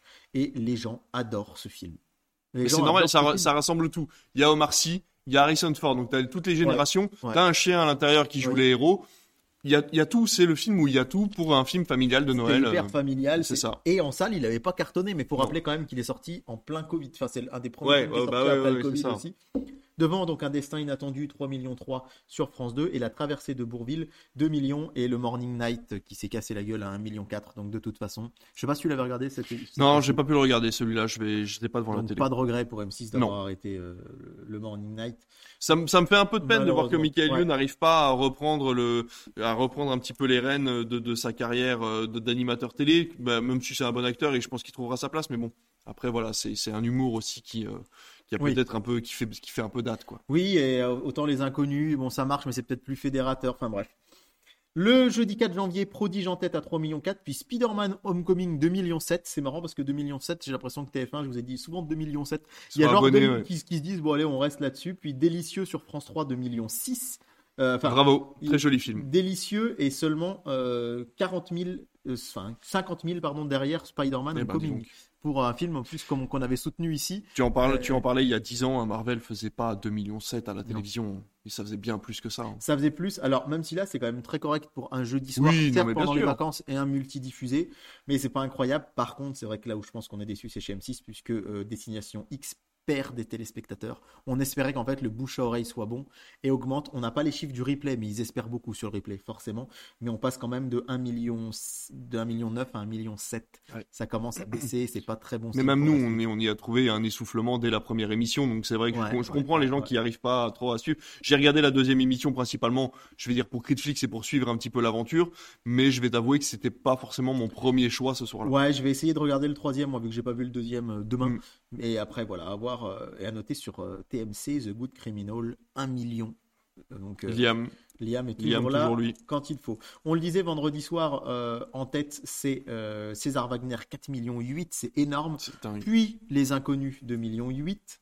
Le Grand Concours des Régions, 1 million 850 000. Et Le Monde de Dory, 1 million 561 000 sur M6. Et à noter Sherlock Holmes, Jeu d'ombre, 800 000 téléspectateurs. Le premier avait déjà fait 800 000 la semaine d'avant. Et euh, TF1 a communiqué pour dire qu'ils étaient très agréablement surpris euh, des audiences et de l'engouement sur les réseaux de ces deux Sherlock Holmes qui n'avaient pas diffusé depuis longtemps. C'est assez curieux parce que c'est des Bah oui. dont on parle assez peu, mais finalement qui plaisent. Le samedi, on a presque terminé notre petit voyage et ça tombe bien puisque c'est le voyageur qui est en tête 4 millions 9 sur France 3, le téléfilm euh, de France 3 4 millions 9, c'est énorme. La Starac 3 millions 5, The Floor 3 millions 1 et The Rookie, le flic de Los Angeles, c'est la nouvelle série M6. Alors on rappelle que c'était euh, Lone Star, je crois, euh, qui avait beaucoup de mal les samedis soirs. Eh bien, il est quand même à 1 million 136 000. Donc en fait, c'est vraiment pas énorme, mais je pense qu'on se dit que euh, du moment que c'est au-dessus du million, parce qu'il faut rappeler que Lone Star était à 900 000 hein, Ouais. et qu'ils étaient très régulièrement battus par En plus, 5 euh, et- The Rookie, c'est pas la première saison. Oui. C'est une, euh, c'est une, je sais plus, ça doit être la troisième ou la quatrième. Il y a un personnage principal qui a été changé, qui a été recasté, euh, enfin pas recasté, mais ils ont changé à la va-vite parce qu'il y a un, un acteur qui est parti. Enfin bon, bref. Donc c'est vrai que ça a été, euh, c'est une, une communication un peu compliquée. Et euh, c'est le l'acteur fétiche de James Gunn qui joue dedans. C'est, euh... je pas David. Tison, Non, ouais, j'aimerais bien. Euh, mince, il y, a- y y plein de fans qui vont me tuer. c'est qui l'acteur Euh, celui qui celui qui devait jouer dans celui qui devait jouer dans Uncharted à la base. Euh, David Tison. David Tison, toujours moi, toujours moi. Euh, non non non, il joue dans les Gardiens de la Galaxie d'ailleurs. Il fait le il fait le gardien dans les Gardiens de la Galaxie 3. Il fait le gardien de l'espèce de prison. Enfin le, le- ah là là, je vais pas y arriver. Je- J'aimerais que tu. N'est tu- pas la réponse. Non, mais on va trouver. De toute façon, vous avez le temps là. Vous nous écoutez depuis euh, un peu plus d'une heure maintenant, donc c'est que vous avez le temps de nous écouter. Et je vais vous trouver en fouillant un petit peu. Nathan, euh, Nathan Fillion. Nathan Fillion, merci. Oh là là, mais quel, c'est pénible, hein, c'est pénible d'être comme ça. Mais bon, bref. Et donc, euh, ça y est, on a notre euh, premier duel du dimanche soir Oui. qui a eu lieu hier. Oui. Et ça y est, on a notre premier leader, hein, puisque vous savez que toute l'année, on va suivre. On rappelle l'année dernière, le grand gagnant avec ses 5 millions 3, c'était pourri gâté en plein milieu du mois d'août, je n'en reviens toujours pas. Eh bien, le premier record est établi quand même à 4 millions 7. Ah, pas Donc si mal. on, on commence l'année très fort. L'année dernière, c'était certes 5 millions avec l'appel de la forêt. mais- Docteur n'aurait jamais fait 4 millions 7. non, c'est qu'est-ce qu'on a fait au Bah oui, bien sûr. 4 millions 7, 4 millions 682 000 pour être précis. Deuxième, Meurtre nos troubles, 3 millions 3, c'était sur France 3. Et Docteur est à 2 millions 135 000. C'est vraiment dommage. Je suis déçu parce que c'est un bon est- film. Il est Ouais. très très très Ouais. chouette. Mais au-delà des 2 millions, c'est déjà pas mal. On rappelle que très souvent l'année dernière, France 2, enfin très souvent, régulièrement, France 2 a été sous les 2 millions. C'est devant Capital qui euh, faisait une émission spéciale, je crois, sur euh, les secrets des supermarchés, enfin des choses qu'on a déjà peut-être un Mhm. petit peu entendu. Fenêtre sur cours fait aussi 1 150 000 sur Arte. Bravo les gars. Gladiator 698 000 sur TFX. Ne le dit à Disponible sur personne. TF1 d'ailleurs. Ouais. Ne le dit à personne, 500 000 sur W9. Et voilà donc, euh, qu'est-ce qu'on a fait au bon Dieu? On s'y attendait, mais 4 millions euh, 7. Euh, la barre est mise relativement haute pour ce Ah, début oui, d'année, oui, euh, oui, j'avoue. pour oui, ce oui. premier duel du dimanche soir. Parce qu'on était quoi sur du 5 millions 1 pour l'appel de la forêt Ouais, l'année dernière 5 millions. 5 Ah, voilà, millions donc 1, 4 donc on n'est pas loin. euh, sachant que l'appel de la forêt, on était pendant les vacances scolaires, hein, puisque Mm. la rentrée était le 3 janvier. Là, la rentrée euh, étant le lundi 8, c'était le dernier jour des vacances, donc il y avait quand même beaucoup moins de 4 plus, donc d'enfants devant la télé. Voilà pour ce bilan euh, de la fin d'année. Ce bilan de fin d'année, mon cher David, euh, il, il fait plaisir, je trouve, parce qu'il y a eu quand même énormément Ouais, de choses. Les, les scores sont très très bons hein, euh, pour, euh, pour, des, pour des journées où normalement les, les gens sont pas censés être devant euh, la télé. Il va nous rester deux gros euh, sujets avant de passer au programme télévision. On va avoir soit, c'est toi qui choisis les questions, soit le petit jeu. Bon, on peut finir par les questions peut-être, comme on avait dit, pour euh, terminer la... Non? Eh ben, allez, on, ter- terminera l'émission avec les questions. Ça peut être sympa. Et on va pouvoir dit. passer à notre petit jeu. Est-ce que tu veux bien sortir David sort. Est-ce qu'il Alors, veut bien sortir Je m'en vais. Voilà. Alors, étant donné qu'on est toujours autofinancé, vous vous doutez bien qu'on n'a pas commandé ça sur Etsy, Non. mais voilà, on a pu, si vous voulez, avoir nos petits panneaux hype et pas hype qu'on va pouvoir vous sortir puisque David a préparé une petite liste de films qui vont sortir euh, en 2024 et il Ouais. va falloir qu'on dise à chaque fois euh, si on est hype ou on n'est pas hype. Donc ce qu'on va faire c'est qu'on va retourner en retenant bien où on met le hype, où on met le pas hype. Voilà. Voilà. Et on va pouvoir, du coup, vous montrer ici à la caméra, si vous nous écoutez sur YouTube. Bien sûr, si vous nous écoutez, je dirais Oui. qui a répondu quoi. Bien entendu, on ne va pas vous laisser dans euh, l'attente, ni, euh, ni vous poser des questions. Mais voilà, tu vas nous... Oui, je vais essayer d'aller relativement vite. On va J'ai- aller vite. J'ai prévu une sacrée liste de films quand même, puisque l'année dernière, on vous avait fait, hein, en tout début d'année, euh, la liste des films qu'on attendait pour Ouais. euh, 2023. Ouais. D'ailleurs, moi, j'avais dit que j'attendais trop 65 et, avec Adam Driver, et puis on a vu ce que ça valait. Des fois, c'est assez rigolo parce qu'on attend des choses et puis euh, on est un peu plus ou moins déçu. Et là, donc, j'ai essayé d'être vachement éclectique. Il y a du français, il y a de l'étranger, il y a du daté. Donc, on va commencer par tout ce qui est daté, Ok, dont on a une idée de la date en Ouais. France ou aux États-Unis. super. Et puis on terminera euh, avec mon petit euh, magazine première avec euh, du, du non daté. Alors, euh, j'avais commencé pour euh, avoir ess- essayé d'avoir un film euh, qui est sorti là tout récemment. Euh, je voulais commencer par, c'est quoi déjà? Euh, Par Night Swim, ce film euh, Ah ouais pseudo horrifique qui se passe dans une piscine. Parce que j'ai vu que c'était un des films qui avait fait le plus parler sur les réseaux ces derniers jours. Et du coup, bah, est-ce que Night Swim, t'es hype ou t'es pas hype? Est-ce que t'as envie de le voir ou t'as pas 1, envie de le voir? 2, 3.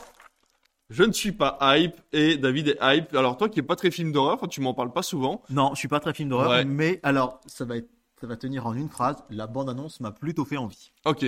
Ben moi, tu vois, du coup, c'est l'inverse, c'est que j'ai quelqu'un que je connais bien sur les réseaux qui m'en a parlé et qui m'a dit que c'était pas fou.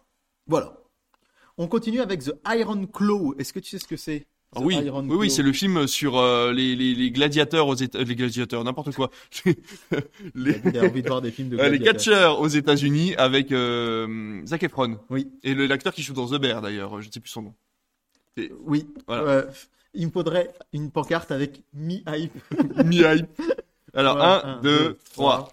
Moi, je suis hype. Moi, Toi, t'as pas trop hype, pas mais, trop hype. mais en vrai, je, je pense que je, je serais curieux et je le verrai. Ouais, ouais, c'est ça. Moi, c'est le cinéma indépendant américain qui m'a toujours intéressé. Donc, du Oui. coup, j'aime bien aller voir les petites pépites comme celle-là. Mais parfois, c'est ça, ça finit aussi en autre boudin et c'est beaucoup de bruit pour Donc, pas grand. 24 janvier d'ailleurs, hein, pour Ah bah la date de sortie. Le 7 février, on va avoir Dali. Ah bah ça, Quentin Dupieux, ah bah ça, on est hype, hein. on est hype. On est hype forcément. Quentin Dupieux, on est forcément hype. c'était chouette. Alors, il est, il est, le prochain est déjà presque prêt. hein. Après Dali, on a le pitch. Ce sera l'histoire de d'acteurs euh, qui en ont marre de mal jouer dans des films, euh, qui du coup, enfin bon, bref, ça va être. euh, C'est la suite de Yannick. Ouais, c'est c'est peut-être un peu ça, et ça a l'air assez, euh, assez rigolo. Euh, le 12 février, il y aura Argyle de Matthew Vaughn. Ah bah là, on est hype. Enfin, moi, je suis hype. Ah, David est hype Ah aussi. bah, je suis hype. forcément. Matthew Matthew Vaughn, euh, j'adore. Il y a des gens qui l'aiment pas. Moi, je l'aime bien. Je Ah, moi, je l'aime beaucoup. Il fait des films très dynamiques euh, qui correspondent vraiment à la, enfin, à la, à la- au cinéma moderne. qui casse, je trouvais ça trop bien. Ah bah ouais. Euh, Kingsman, c'est vachement Trop cool. bien aussi. Et Argyle, le casting est quand même fou. J'ai revu la bande-annonce, je me suis dit, il y a quand même du monde là-dedans. Par contre, c'est marrant parce que ça reprend un peu le pitch de la Cité perdue. Cette Oui. écrivaine qui écrit un Oui, roman oui, policier c'est qui vrai, finalement ouais, se retrouve à être vrai. Et donc, du coup, je trouve ça un peu étrange que ça C'est se retrouve c'est sur la vrai. même table. Euh, on va avoir le 14 février pour la Saint-Valentin. Alors, c'est très romantique. On va voir Madame Webb. Alors, pas hype du tout, moi.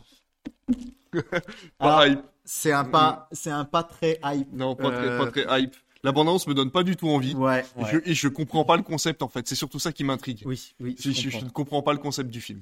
Je comprends. Euh, ouais, c'est dans l'univers de Spider-Man, mais Ce qui est dit, parce que finalement, Oui. euh, à part euh, elle qui arrive à tisser des toiles Ouais, psychologiques entre les gens, je sais pas quoi. Oui. C'est ça a l'air bon, bizarre. Ça a l'air Je dis pas que j'irai pas le voir, mais ça a l'air bizarre. Bon, de toute façon, on a été voir Euh, tous les Marvel, on ira voir celui-là. Oui, oui, oui, sans doute. Euh, on va passer maintenant au 21 février avec L'Empire de Bruno Dumont. Ah, ça me dit rien, ça. Alors, Bruno Dumont, c'est euh, c'est le réalisateur de euh, Petit Quinquin. euh, ok. euh, euh, ce sera. Le principe est un peu bizarre. Mais euh, on nous dit que ça se passe dans l'univers. euh, De la guerre des étoiles? ouais, dans l'univers de, du, du- Ça se du- passerait dans l'univers de Star Wars, en fait. Oui, c'est ça. C'est un peu bizarre. Moi, Bruno Dumont, j'ai beaucoup aimé Maloute, mais. Euh... Le truc, je n'ai pas vu un seul Bruno Dumont, mais, en fait, je m'en mais rends je suis compte. moyen hype. Ouais, je vais, je vais, je vais, euh, je vais dire hype parce que j'aime bien les projets originaux, mais c'est vrai que là, euh, tu, me- tu me poses une colle. Ouais, bon, bref. Bon, voilà. Et le successeur, le 21 Bon, le, ouais, ouais. donc le successeur, c'est hype. Ouais, c'est parce hype. que c'est Ouais, un, complètement. ouais. c'est un réalisateur que personnellement j'aime Oh, je vais devoir faire du montage. Oh, un petit peu, un petit peu, c'est pas grave. Euh, alors pour l'instant, c'est prévu pour euh, fin février aussi. On a Dune partie 2, Dune 1 partie 2. C'est Moi, hype. c'est la méga Ah bah hype. là, J'ai faut que, je- faut que j'arrête de cacher mon visage derrière. Là, je suis hype. C'est la De méga hype. J'ai Ah bah, trop aimé le premier. Ouais. J'ai hâte. euh, Je vais le revoir avant Ouais. de revoir le 2. Complètement. Euh, prévu pour l'instant pour la fin du mois de mars, on a Kung Fu Panda 4. Je suis pas hype, je suis désolé. Hein. Moi, je suis Kung Fu désolé. Panda, j'ai jamais été un énorme fan de la licence. Pareil, j'ai vu le premier et ça m'a pas. J'adore DreamWorks, hein, mais je sais pas, Kung Fu Panda, ouais, j'ai euh, jamais ouais. réussi. hein. Donc pourquoi pas, mais pas très hype. Ouais. Euh, on, en- on devrait aussi avoir fin mars le nouveau Ghostbusters, la suite de Ghostbusters. Et bah ça, euh, je suis hype parce que j'avais bien aimé le dernier. Et puis euh, bon, bon, c'est toujours un film de voilà, film familial un peu. Je fais peur, bon, pourquoi pas. Ouais, moi, je... 30 décembre 2021, je l'ai Alors, vu. ouais, tu as mis hype plus, tu as mis hype plus. Ouais. C'est bon. Eh, l'année Si je le rate, c'est pas grave. 12 commentaires. Moyen hype plus ou moins. Non, mais l'année prochaine, on aura des financements pour appuyer sur des boutons qui apparaîtront Oh sur votre écran. merveilleux. Non, pas trop, pas très hype, moi, non, bref. Ghostbusters. Je suis hype, mais bon. on va rajouter un hypissime pour moi pour le prochain film. Ah. Parce que c'est, je vous en ai parlé tout à l'heure, c'est ma licence, c'est euh, Godzilla Kong The New Empire. Parce- Ah, les deux. Je suis hype et pas hype en même temps parce que avant, avant que tu nous dises pourquoi, parce qu'en fait, euh, j'ai pas du tout adhéré au monde euh, parallèle. Parce que Bon, on a, oui. dans, dans Godzilla Ouais, ouais, versus. Kong, on apprend qu'il y a une espèce de monde parallèle Ouais. d'où vient Kong et, euh, et en fait, ce truc-là, j'ai pas, j'ai pas rentré dedans. j'ai pas réussi à rentrer dedans et du coup j'ai j'ai beaucoup de mal à repartir sur la licence parce que ça va se passer au même endroit. Donc euh, voilà, c'est peut-être l'occasion de me, re- de me de me réconcilier avec ça.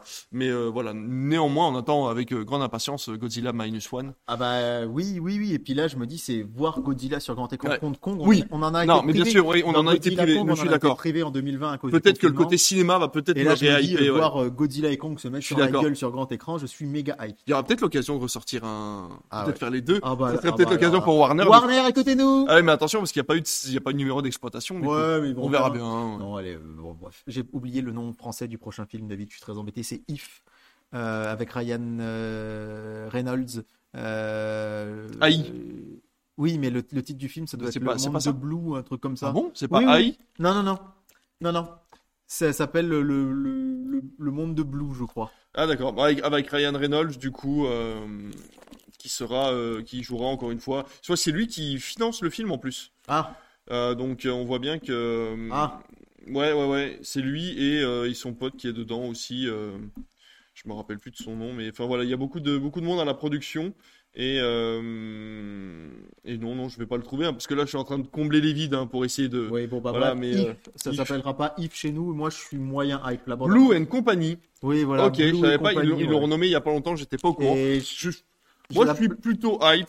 La bande-annonce m'a un peu refroidi. Ben, je trouve que la bande-annonce en dit déjà beaucoup trop. Oui, voilà. Mais ouais. le- le- la direction artistique m'intéresse. Je me dis, avec beaucoup d'imagination, ils peuvent inventer Oui. des amis imaginaires qui vont être très Et marrants. surtout, j'ai vu la Et, bande-annonce euh, en VO et en VF, c'est Ouais. très rare. Et Ouais. la VF m'a fait un peu peur. Je suis d'accord. Pas sur les doubleurs, parce que je Oh, sais que ce sera peut-être. pas les, les doubleurs euh, finaux, mais Ouais, sur les noms qu'ils ont donnés. Ça Bon. commence à me gonfler, ça aussi, hein, les bandes annonces avec, euh, avec des, voix qui sont pas les voix finales. Tu vois, moi j'avais été déçu, les voix d'élémentaire m'allaient très bien dans la bande annonce. Et j'ai rien contre euh, Exarchopoulos et Lacoste, Oui, mais oui, je trouvais que les voix ouais, allaient ouais. pas plus. bon, bref. Le 1er mai, euh, normalement, on devrait avoir The Fall Guy euh, avec Ryan Gosling et Emily Blunt. C'est la- la- l'adaptation de L'homme qui tombe à pic. Est-ce que tu en as entendu parler? Oui, je ne suis pas hype. J'adore Emily Blunt, j'adore Ryan Reynolds, mais la bande annonce m'a pas du tout donné envie. J'ai pas vu la bande-annonce. Ah, et, mais c'est peut-être pour et ça, du alors. coup, je un peu hype, mais sans plus. C'est pas non plus un truc de. Mais en fait, j'ai l'impression que ça ressemble à, à plein de trucs. Tu- je- comment c'était ce film où il jouait un, un, un, un- un détective privé, là, tu sais, euh, le côté un peu déjanté, il, il tournait dans les années 80. dans- Ah, The Nice Guys. The Nice avec Guys, c'était très bien, ça. Ouais, ouais. Et ben, je trouve que là, du coup, on est un peu sur le même. Je sais pas comment t'expliquer. On est un peu sur le même genre. Je sais pas. D'accord. Bon. De toute façon, Mad Max Furiosa, le 24 mai. Je... je vais me faire prendre un coup de pelle. Euh, Fury Road, c'était hyper impressionnant. bah ouais. mais je... c'est pas un Là, en fait, on connaît parle. la méthode. En fait, Fury Road, il y a tout un historique autour de Fury Road. Le fait qu'il y a eu des difficultés à filmer, il a pris énormément de retard. Il a, il a filmé en, en prise de vue réelle, mais ça a causé des problèmes écologiques sur les lieux de tournage. Ouais. là, Furiosa, ils ont pris beaucoup plus de recul. Ils ont, ils ont fait ça avec beaucoup de prudence. Et en fait, bah, du coup, on le voit. On voit qu'il y a beaucoup de fond vert. On voit qu'ils ont mis des potards encore plus à fond. Du coup, ça passe plus. Et euh, c'est vrai que ça me fait très peur. Le 24 mai, aussi pour l'instant prévu, fin, fin mai, euh, Kingdom of the Planet of the Apes, le nouveau euh, planète des singes. Et il aurait vraiment fallu une pancarte mi Mais euh, oui, mi-hype, parce que c'est bah, les deux, voilà. Ouais, pareil. Hype et pas hype parce qu'en fait, euh, même si j'aime beaucoup ce que j'ai pu voir dans les préquels de, de la, de la planète des singes, il va tout casser. Oui. Dans la planète des singes, euh, j'ai jamais eu une attirance particulière pour cette saga et donc celle-là ne m'intéresse pas plus que ça. Je crois que j'ai jamais vu le troisième. Moi, je les ai tous vus, je trouvais ça très sympa, mais vraiment, c'était conclusif. Ouais. Euh, Il y a un personnage important qui meurt dans le 3 et c'est fini. Et là, repartir 100 ans après, En fait, le but c'est de rejoindre euh, le film de Charlton Heston. Oui, fait, mais euh, en fait, avec ils, auraient pu le rejoindre là, Oui. presque. Et là, bon, ouais, c'est un peu. euh, Ouais. Bref. Euh, début juin, on devrait avoir Ballerina, tu sais ce que c'est? C'est pas le film tiré de John Wick? C'est le spin-off de John Wick, ouais. Je crois que c'était une série, moi. Euh, je crois que c'est, je crois que c'est un film, hein, si je ok, dis pas de bah non, c'est possible. Ah bah je peux m'être trompé par contre. Mais même si c'est la série, on peut se dire si on est hype ou pas par Bah, rapport à alors, Ballerina. je suis hype pour l'actrice. C'est qui? C'est euh... Ah bah ça va être c'est celle qui joue dans James Bond, qui fait la James Bond girl. euh, Ah, Ara African, la- le président de TF1 là, le grand Non, ça, c'est, euh, James Bond con, lui. non, c'est euh, Euh... Anna de Armas. Anna de Armas. Mais tu vois, Ara Ah oui, ok, t'es- ouais, t'étais parti Mais vous regarderez une photo d'Ara Je n'ai aucun nom aujourd'hui, je suis vraiment désolé. hein, Ce podcast n'a aucun sens. Donc, euh, Anna de Armas, du coup, qui jouera Ballerina parce qu'elle fait une toute petite apparition de John Wick 4. Euh, John Wick 4, il- pour, pour moi, c'est ridicule. Je comprends pas John Wick. En fait, je comprends pas les gens qui sont impressionnés par les, les gunfights de John Wick. Ça se voit que c'est du fake et euh, du coup, ça m'embête beaucoup. Donc, je suis hypé par l'actrice parce que je trouve qu'elle a un très joli rôle dans James Bond et qu'elle joue très bien euh, les combattantes. Elle a, un- voilà, en tant que, fait, euh, que rôle féminin d'action. Par contre, je ne suis pas hype parce que je n'aime pas la saga John Wick et que du coup, ben, ça ne m'intéresse pas. Moi, j'ai jamais vu un John Wick, donc je m'en fous un peu. Voilà. La semaine d'après, on devrait avoir Bad Boys 4 avec. Je me suis endormi devant le troisième. J'étais Bah. au cinéma. Hein. Ah ouais. Je me suis endormi au cinéma devant le troisième. Pour te dire, je me suis réveillé et il dit Je suis ton fils. Et j'étais en mode Quoi? Ah, Ouais, bah, Et je me suis rendormi. Euh, C'est un spoil, hein, complètement. Moi, je- ouais, c'est sympa, mais j'ai oublié. Je les ai vus, mais je les ai oubliés. ça Et puis c'est du. Michael Bay. Les deux premiers, c'est du Michael Bay. Donc il y a un petit côté Michael Bay qui fait que on aime bien regarder. Mais le troisième est complètement impersonnel. C'est pas, pas ouf. Ensuite, on aura Vice Versa 2. Oh, bah là, Moi, c'est la méga hype. C'est c'est mon, la méga hype. c'est mon, euh, C'est la hype plus. c'est plus. mon Disney, c'est mon Pixar préféré. Ah bah, j'ai complètement. hâte de voir ce que ça va On me l'a donner. offert en Blu-ray à Voilà. Noël. Si t'es bon, t'as eu des Blu-ray, c'est formidable. Formidable. Euh, il va y avoir euh, J'ai eu Inception deux fois. un préquel à Sans un bruit. Il va s'appeler euh, Sans un bruit Day One. Allez, je suis hype parce que hype. parce que j'ai bien aimé les deux premiers, mais euh, j'ai quand même une réticence à toujours vouloir sortir des préquels et des séquelles et des Ouais, machins. Surtout ouais. que là, il y aura même pas les deux acteurs principaux, ni John Krasinski, ni Emily Blunt, et il y aura même pas euh, Killian Murphy puisque c'est un préquel. Donc Ouais, euh, je suis un peu embêté. ouais, ouais. Moi, j'ai pas vu le 2, mais le 1 était plutôt Le cool. 2 était, était plutôt une bonne suite, mais moins bien que le premier quand même. Ouais. Début juillet, on devrait avoir. euh, J'aurais dû vous annoncer d'ailleurs la mission impossible, mais qui a été repoussée, on rappelle, à cause de la grève. Euh, mais là, je vous parler de Moi Moche et Méchant 4, qui va sortir début juillet. Alors, moi, je suis un peu embêté parce que, en ce moment, j'adore Illumination. On a répondu Migration. pas hype hein, pour ceux Oui, qui on a nous écoutent. répondu pas hype. Euh, j'ai adoré euh, Migration, j'ai adoré Mario, j'ai adoré euh, Tous en scène, mais j'ai jamais vu les moins moches et méchants. Du coup, je suis forcément pas hype. Par contre, je me dis que plus ça va, plus Universal devient presque mon nouveau Disney, Ouais. en tout cas Illumination, c'est que je les attends vraiment beaucoup. Donc, je vais peut-être essayer de les voir parce que là, le, je me dis, bon, après, c'est un 4. Eh ben, Illumination, j'adore tout ce qu'ils font. Adoré tous en scène. J'ai adoré euh, comme des bêtes. Euh, je trouve qu'il y a une vraie morale. Je trouve que l'ambiance est cool, que la rythmique est cool. Et les moi moches et méchants, je les regarde, je me dis c'est chouette, mais il n'y a pas de magie. Ouais. Il n'y a pas de magie Ouais, dans les ouais. moi moches et méchants, hormis euh, en plus les mignons sont de plus en plus mis en avant parce que c'est eux qui font rire les enfants.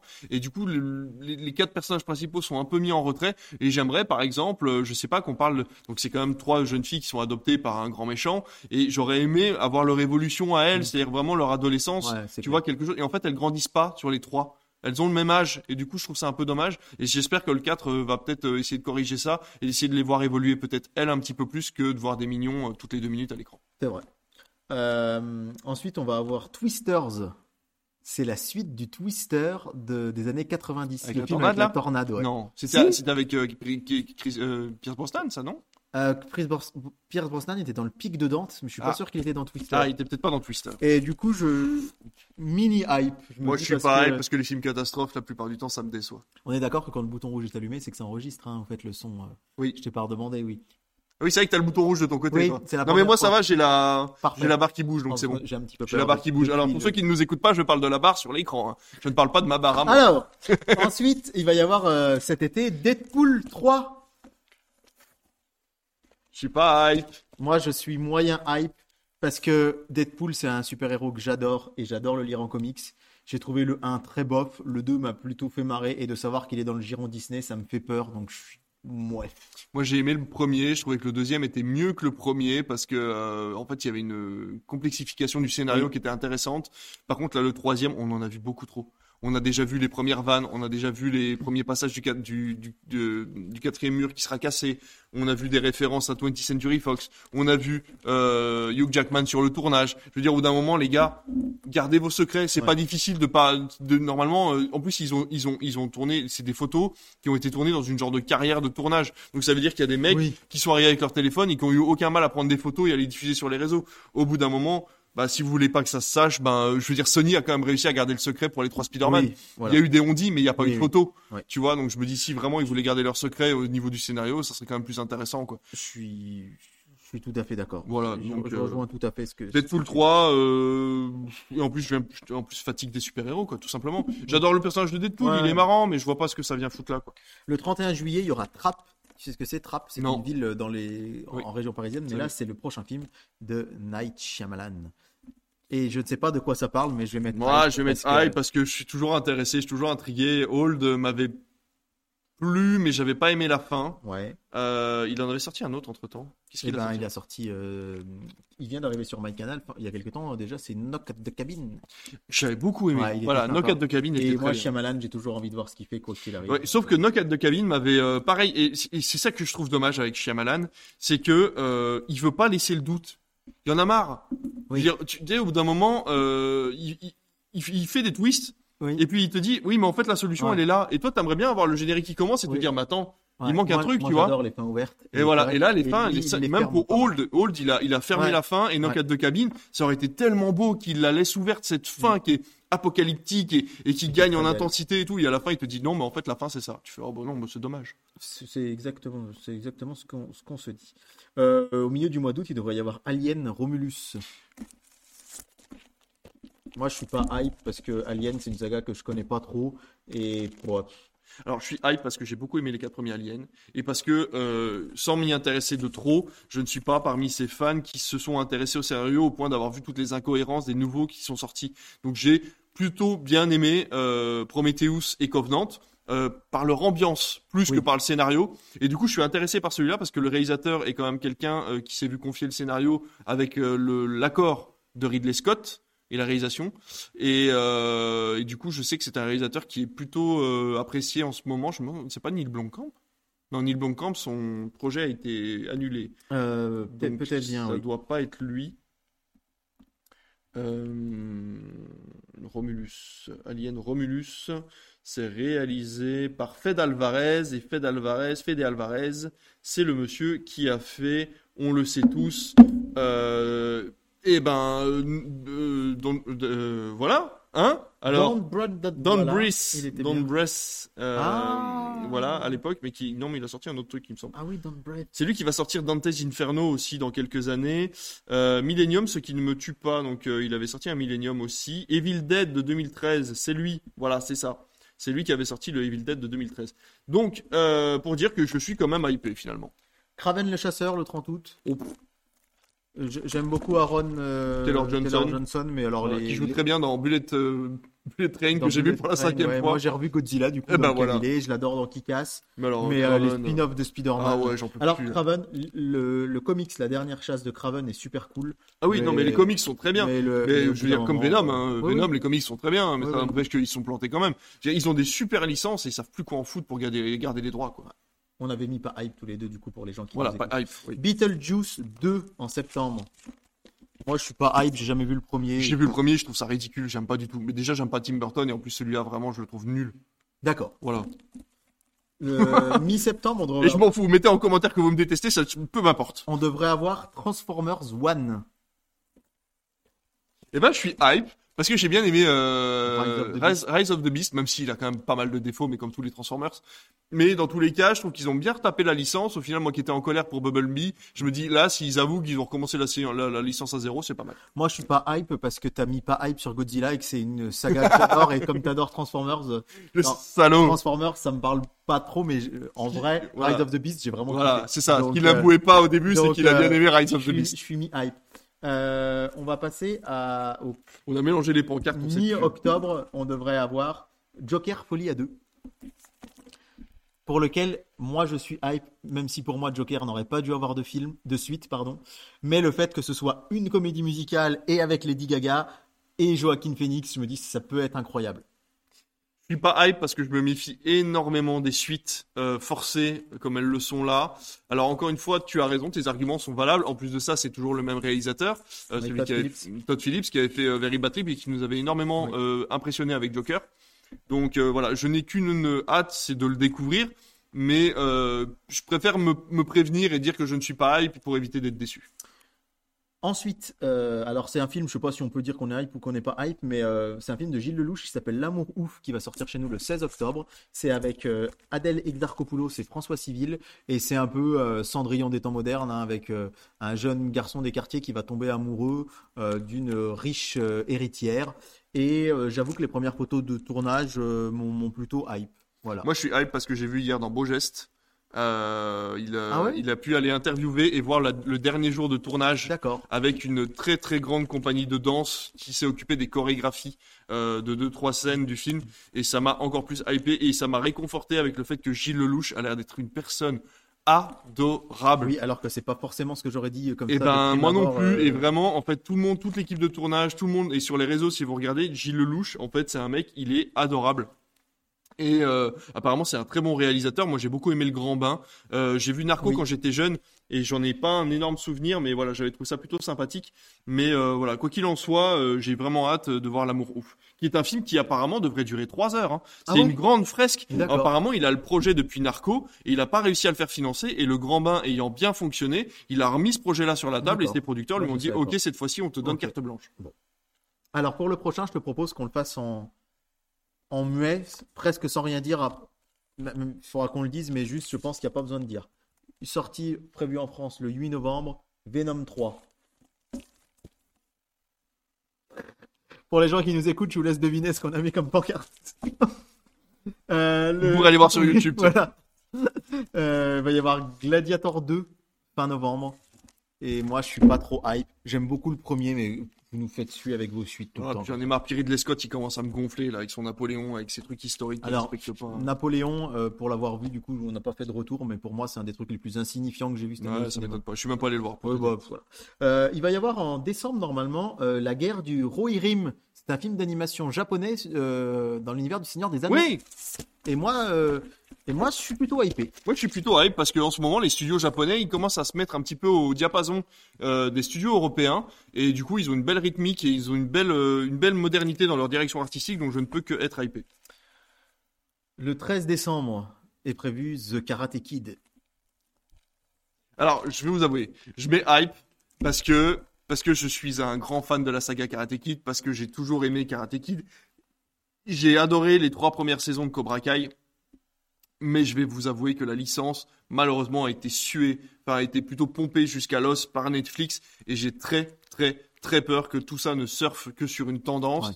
Et je- ça me fait vraiment peur. Donc je mets hype parce que j'aime bien. Il y a Jackie Chan qui vient s'allier, du Oui. coup, euh, à l'acteur principal de Karate Kid. Et ça, ça, ça annonce de- des bonnes choses, mais on connaît Sony et leur impatience au niveau des licences. C'est Ouais. eux qui, d'ailleurs, c'est eux qui ont eu les droits sur euh, l'adaptation de Zelda, de The Legend of Zelda, Ouais. et ça me, ça m'effraie au plus haut point.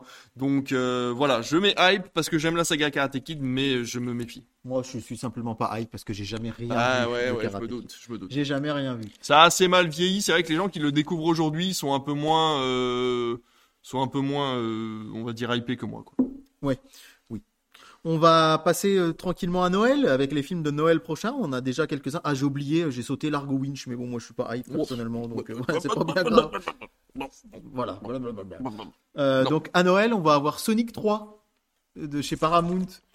Et moi, Bah, moi j'aime bien Sonic. voilà, moi j'ai mis hype Ouais. deux mots. Ouais, tous les Plaisir deux hype. coupable, même Ouais, si j'aime pas dire c'est pas coupable, mais, c'est mais j'adore la saga Sonic. Ouais. Et, et vraiment, s'il y avait le seul C'est défaut, c'est que c'est c'est Malik Bentala et sa voix me C'est dérange. vrai que ta voix me dérange aussi un petit peu, mais je m'y suis habitué parce gêne. que. Je voudrais que ce soit Alexis Thomasian qui est Eh le ben doubleur de Sonic, puisque surtout qu'ils ont gardé les doubleurs des autres persos. Ah oui, c'est Ils ont c'est gardé c'est. Tails et Knuckles, et là ça va être Shadow. Donc moi perso, je suis hype, et puis, puis tant pis. Euh, aussi, le, leur- juste avant Noël, on va avoir Mufasa, le préquel du, ro- du Roi Lion. David n'est pas hype. Bah non, et toi t'es hype. Alors moi je suis hype parce que euh, j'en ai marre des Disney live action, sauf quand c'est des histoires inédites. Et je me dis là pour le coup c'est un live action inédit. Euh, Dans une licence qu'on dans connaît. une licence qu'on connaît, mais je me dis en fait, vu que le roi lion, c'est vraiment un truc qui a été inventé. Alors je sais que ça a été pris un peu chez le roi, chez le roi Léo, c'est un peu aussi du Hamlet. Euh, ça a été piqué dans plusieurs choses, mais je me dis ça va être intéressant de voir comment Mufasa est devenu roi, pourquoi Scar est méchant. On le sait pas dans le roi C'est vrai. à part juste qu'il est le frère et qu'il est frustré d'être le deuxième choix, euh, le deuxième. Il peut, il peut y avoir un côté dramatique, Donc- euh, dramaturgie qui peut être intéressant. Pourquoi pas être sympa. Voilà. Pourquoi pas. Euh, je vous montre l'image, c'est la couverture du premier du mois de janvier. À Noël prochain, on va avoir le Comte de Monte Cristo. Pourquoi c'est intéressant? Parce que c'est aussi une œuvre d'Alexandre Dumas, qui est l'auteur des Trois Mousquetaires. Parce que ce sera avec Pierre Ninet. Alors c'est marrant, c'est François Civil, Pierre Ninet, on les compare toujours Forcément. un peu tous les deux. Et je pense que si les Trois Mousquetaires n'avaient pas cartonné, je suis pas. Enfin, le, le tournage est en train de se faire là. Mm. Il sort à Noël prochain. Mais la production est arrivée limite, limite avec la sortie du premier mousquetaire. Voilà, oui. Donc, on peut pas dire que c'est le succès des mousquetaires qui l'a fait venir, mais Ça quand même un petit peu, je pense, on va être sur la vibe. C'est tourné en partie à, je crois, à Marseille, si je dis pas de bêtises, puisque le château d'If, hein, dans le conte de Monte Cristo, c'est à Marseille. Bravo à Milady d'ailleurs qui a dépassé les 2 millions d'entrées. Ouais, hein. et qui est un très très bon film. Tu l'as vu, je sais Pas pas, encore. mais moi j'ai beaucoup aimé. Et du coup, pour le conte de Monte Cristo, je suis hype. J'ai hâte de voir ce que ça va donner quand même. Je suis hype aussi. c'est pas une hype de malade. Non, non, mais... je suis hype aussi parce que je trouve qu'on fait de très beaux films en costume, surtout Ouais. quand on y met les moyens. Et, Et maintenant qu'on sympa. maintenant qu'on peut y mettre les moyens. Donc c'est pas Bourboulon qui, qui, qui réalise, ça me va. J'ai rien contre Bourboulon, mais c'est vrai que là, tes images sombres, euh, c'est un peu, et un peu jaunâtre, c'est un peu relou. Le 25 décembre aux États-Unis, donc pas encore daté chez nous, puisque c'est pas un mercredi. Si ce sera un mercredi chez nous, donc ça, ça pourrait être le 25 décembre. On- Mais vu que c'est aux États-Unis, ça sera sans doute plutôt pour début 2025. On aura.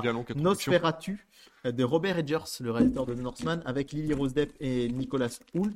Moi, je suis plutôt hype, même si j'ai pas vu euh, The Lighthouse. Ni sais que je n'ai vu aucun film de Edgers. Ouais, moi non plus. Mais au final, euh, je trouve que sa patte, sa direction artistique, enfin, c'est vraiment très joli ce qu'il fait. Et, euh, et puis même, je trouve que le concept là est vraiment. euh, Et su- et Le fait de reprendre maintenant Ouais. Nosferatu avec un réalisateur qui Ouais. maîtrise les codes, je trouve ça très bien. Et rapidement, les films non datés, parce qu'on a déjà mis pas mal de temps, il faut pas que cette émission soit interminable.